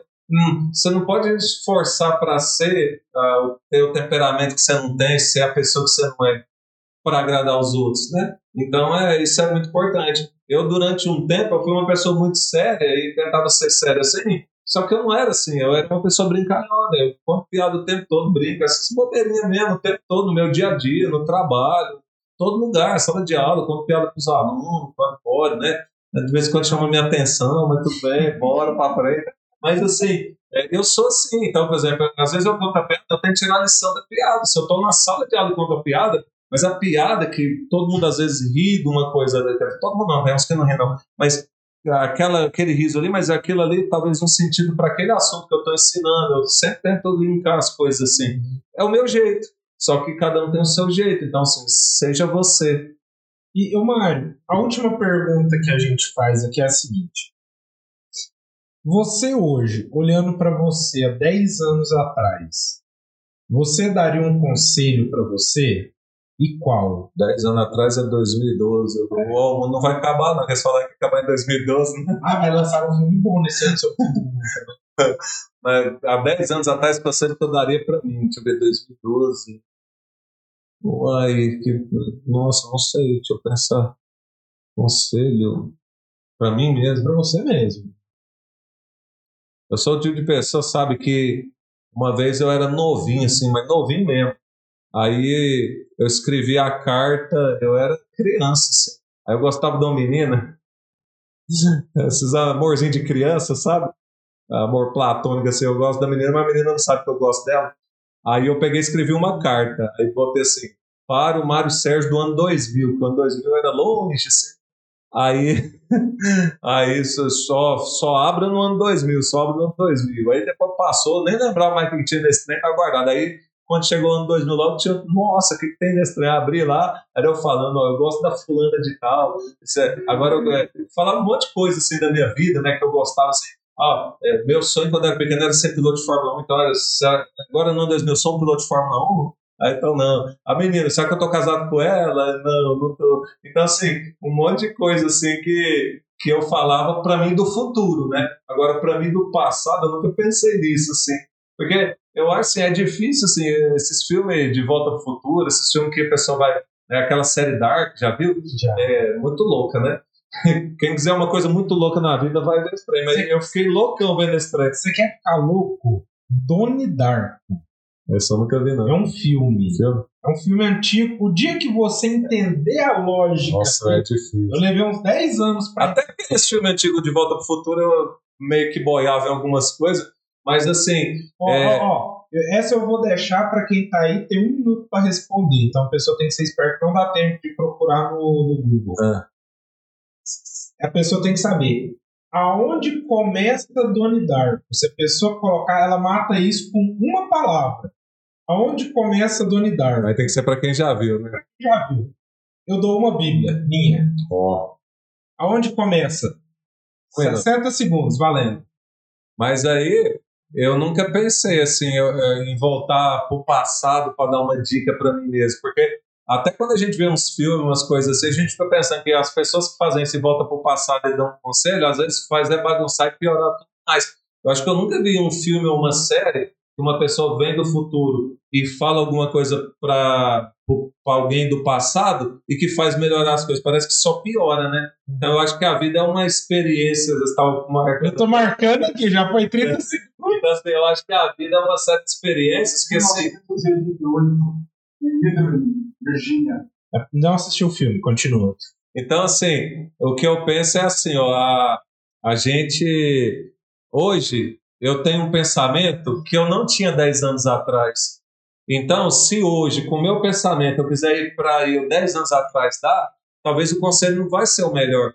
Por quê? Porque hoje eu tenho uma bagagem, umas experiências que eu vivi, que me fazem ser outra pessoa. Acabou. Alguém respondeu? Não, né? Não. Donnie Darko começa no final. Ah, então, assim, ah, hoje eu tenho experiências, coisas que eu vivi que me fazem ser a pessoa que eu sou hoje. E que mesmo que eu voltasse 10 anos atrás, eu não ia entender isso talvez não ia levar a sério esse conselho. Então, não sei se eu daria algum conselho. Eu acho que ah, uma coisa que eu levo muito como lema de vida é assim, ó.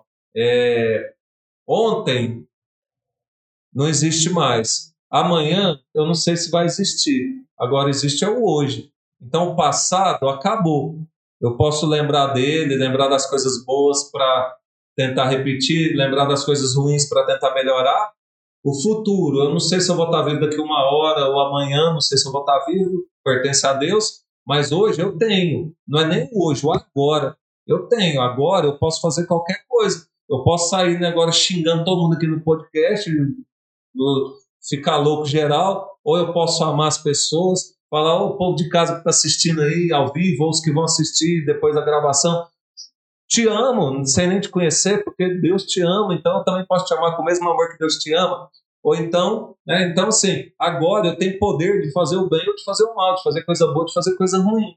né? Então, o ontem é passado, passou. O amanhã a gente não tem. Agora, o hoje, por isso chama presente porque é um presente de Deus para a gente, onde a gente faz o que quer. Todo mundo tem poder sobre o seu presente. E só que o pior de tudo, a gente não usa esse poder. A gente vai levando o nosso presente de barriga de qualquer jeito. Por isso que você pergunta para a pessoa assim: É, Segunda-feira, a maioria das pessoas está desanimadona. Sexta-feira, animadona. Aí eu te pergunto, você que trabalha, você não trabalha segunda e não trabalha a mesma coisa sexta normalmente? Você que estuda, você não estuda na mesma escola, na mesma faculdade segunda e na mesma lugar sexta? O que você faz da vida se você não faz sexta? Por que, que segunda a maioria das pessoas está desanimada e sexta está animada? Aí vem na origem da palavra animado. Animado vem de ânima, lá que é o conceito de alma, que é dar vida a alguma coisa. Ou seja, estar animado é quando você dá, coloca a alma naquilo que você faz. Então, estar animado, ah, estou animado para vir para o podcast. Por quê? Porque eu estou colocando a minha vida aqui nesse podcast, você entendeu? Agora, se eu estou ah, desanimado, ah, que podcast mais chato, estou desanimado, é porque você não está colocando a sua vida nisso. Ah, meu trabalho, desanimado demais, porque você não está colocando a sua vida no seu trabalho. Né? Ah, meu estudo, estou desanimado demais com a minha faculdade, sei lá. Você não está pondo a sua vida ali né? Ou a minha família, nossa, só tem gente, você está todo desanimado com o povo, tudo, você, você não está colocando a sua vida. Então a gente tem duas formas de viver. Ou a gente coloca a nossa vida no que a gente faz, isso é estar animado, ou a gente está desanimado, ou seja, a gente não coloca a vida no que faz, faz de qualquer jeito, faz por fazer, sem dar um sentido para aquilo que a gente faz. O que a gente faz tem que ter um sentido. Trabalhar, eu trabalho porque tem um sentido trabalhar. Eu estudo porque tem um sentido estudar eu faço as coisas que eu faço, família, diversão, porque tem um sentido fazer isso. E se eu não consigo dar esse sentido, então a minha vida se torna uma vida sem sentido. E uma vida sem sentido já é uma morte. Aí eu não gosto de filme nem de série de zumbis, mas é a melhor a melhor definição. A gente se torna um zumbi, que é o quê? O que é um zumbi? Eu já vi um filme de zumbi, não gostei muito, não sou muito fã de ver essas coisas, mas um zumbi ele é uma pessoa que o corpo ali parece que está vivo, que às vezes quer morder o outro e fazer o outro virar zumbi também. Ele tem uma vida ali, mas na verdade ele não tem, porque ele é um zumbi, ele não escolhe muito o que ele faz, ele vive uma vida de qualquer jeito. Ele está morto. Ele está morto. Então a gente às vezes é um zumbi. A gente às vezes está vivo, faz a mesma coisa todo dia, trabalha, estuda, diverte, tem até momentos de prazer, de alegria, mas a gente está vivendo como um zumbi sendo que a gente não foi feito para ser um zumbi, a gente foi feito para ser um ser humano, um ser humano inteligente que pensa, que sabe o que faz, que controla o que faz, o que quer, como pode. Né? Então, a gente não é zumbi. Então, por isso que às vezes eu não dou um conselho para o passado, porque eu acho que a gente tem que viver o um momento presente. Né? Então, eu acho que qualquer conselho que eu desse para mim lá no passado, talvez eu pioraria o que eu vivi nesses últimos 10 anos. Né? E eu acho que cada época a gente vive a época da nossa vida que é o presente, é o hoje, o agora. que eu estou vivendo é aqui, 2022, né? Se em 2032 eu tiver vivo e quiser voltar 10 anos, o conselho. Será que agora eu vou escutar o conselho do Mário lá de 2032, se é que ele está vivo? Será que eu vou escutar? Será que ele vai ser um conselho útil? Será que o Mário 2032 vai ser sábio o suficiente para dar um conselho para eu aqui agora? Tem tantos fatores assim que eu não daria conselho nenhum. Assim, se eu pudesse voltar, eu não quero voltar, não. Deixa ele viver o que ele tem para viver, porque o que ele viveu era o que ele tinha para viver. E se mudar alguma coisa, a tendência é mais piorar do que melhorar. Uhum. E, Mário, para quem está assistindo a gente até agora, e agora. É herói, hein? É herói. É heroína, que é o feminino de herói? É, herói. Então é ou um herói ou uma heroína. Manda, manda umas palminhas aí que a gente vai mandar um salve para vocês. Vai, merece, merece. Aí merece. Tem quanto tempo a gente tá aqui? Umas duas horas mais, né? Ah, 2 horas e 23. 2 horas e 23. Jesus amado. Já é nosso episódio. Você é louco, você é louca. E fala o seguinte, Mário. Olha para essa câmera aqui, sua câmera. Deixa umas. Pra você? Tá pegando. Sério? Tá no ar? Ah, mas é ele que tá falando? Mas tá em você. olha pra sua. Ah, olha aí. Você ficou fazendo graça e agora tá com você. Deixa as últimas palavras para quem está assistindo a gente até agora. É, eu não pensei em deixar últimas palavras. Tá bom, lembrei. Últimas palavras de hoje. Vai, vai que é da vida também, a gente não sabe, né? Mas olha só, é, lembrei aqui na minha cabeça agora uma passagem bíblica que eu gosto bastante. Ela ela só tem na Bíblia Católica, é um, um, dos livros que só tem na Bíblia Católica, que é o livro do Eclesiástico, capítulo 30, versículo 22. Fala assim: não entregues tua alma à tristeza. A tristeza matou a muitos e não há nela utilidade alguma. A alegria do coração é a vida do homem e um inesgotável tesouro de santidade. Não entregue tua alma à tristeza, porque a tristeza matou a muitos. A alegria do coração é a vida do homem e um inesgotável tesouro de santidade. A alegria, muitas vezes, é uma escolha. É lógico que na nossa vida sempre vai acontecer tanto coisa boa quanto coisa ruim. Mas a, a, forma como a gente reage às coisas boas e às coisas ruins é a gente que escolhe. Eu aprendi com meu pai. Né? O meu pai que viveu tanta coisa difícil na vida dele, mas ele foi até hoje a pessoa mais alegre que eu já conheci na minha vida. E ele era alegre não porque tudo sempre estava tudo bem para ele. Ele viveu, acho que, mais coisa ruim, mais coisa difícil na vida dele do que coisa boa. Né? Mas ele era uma pessoa alegre. Então, meu conselho para você é esse: busque ser uma pessoa alegre. É isso. E brigadão pela presença, Mário.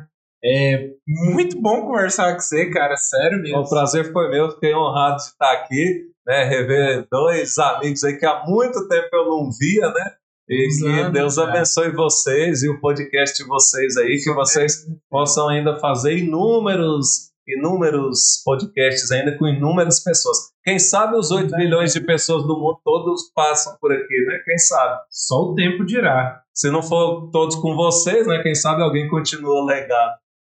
Espero que sim. e galera, de coração, muito obrigado, viu, Mário? Obrigadão mesmo. E para quem é um sobrevivente aí, um abraço para todos, palminhas aí. Valeu. Até a próxima terça-feira. A gente tem um cara que o cara é fera demais, super conhecido aqui na cidade, vai contar as histórias muito loucas um cara que, mano, não sei nem se essa cadeira vai suportar o peso dele. O cara é grande, viu? Bicho. O cara é brabo mesmo. Jogador de basquete. Não, ele é grande e forte mesmo. Dos lados. Negão gigante, o cara. É aquele? Aquele. Ah, ele mesmo. Vou ver com escuro. e para você que tá aí, um abraço. Terça-feira tem mais. Até a próxima. Tchau, tchau. Olha só, ele faz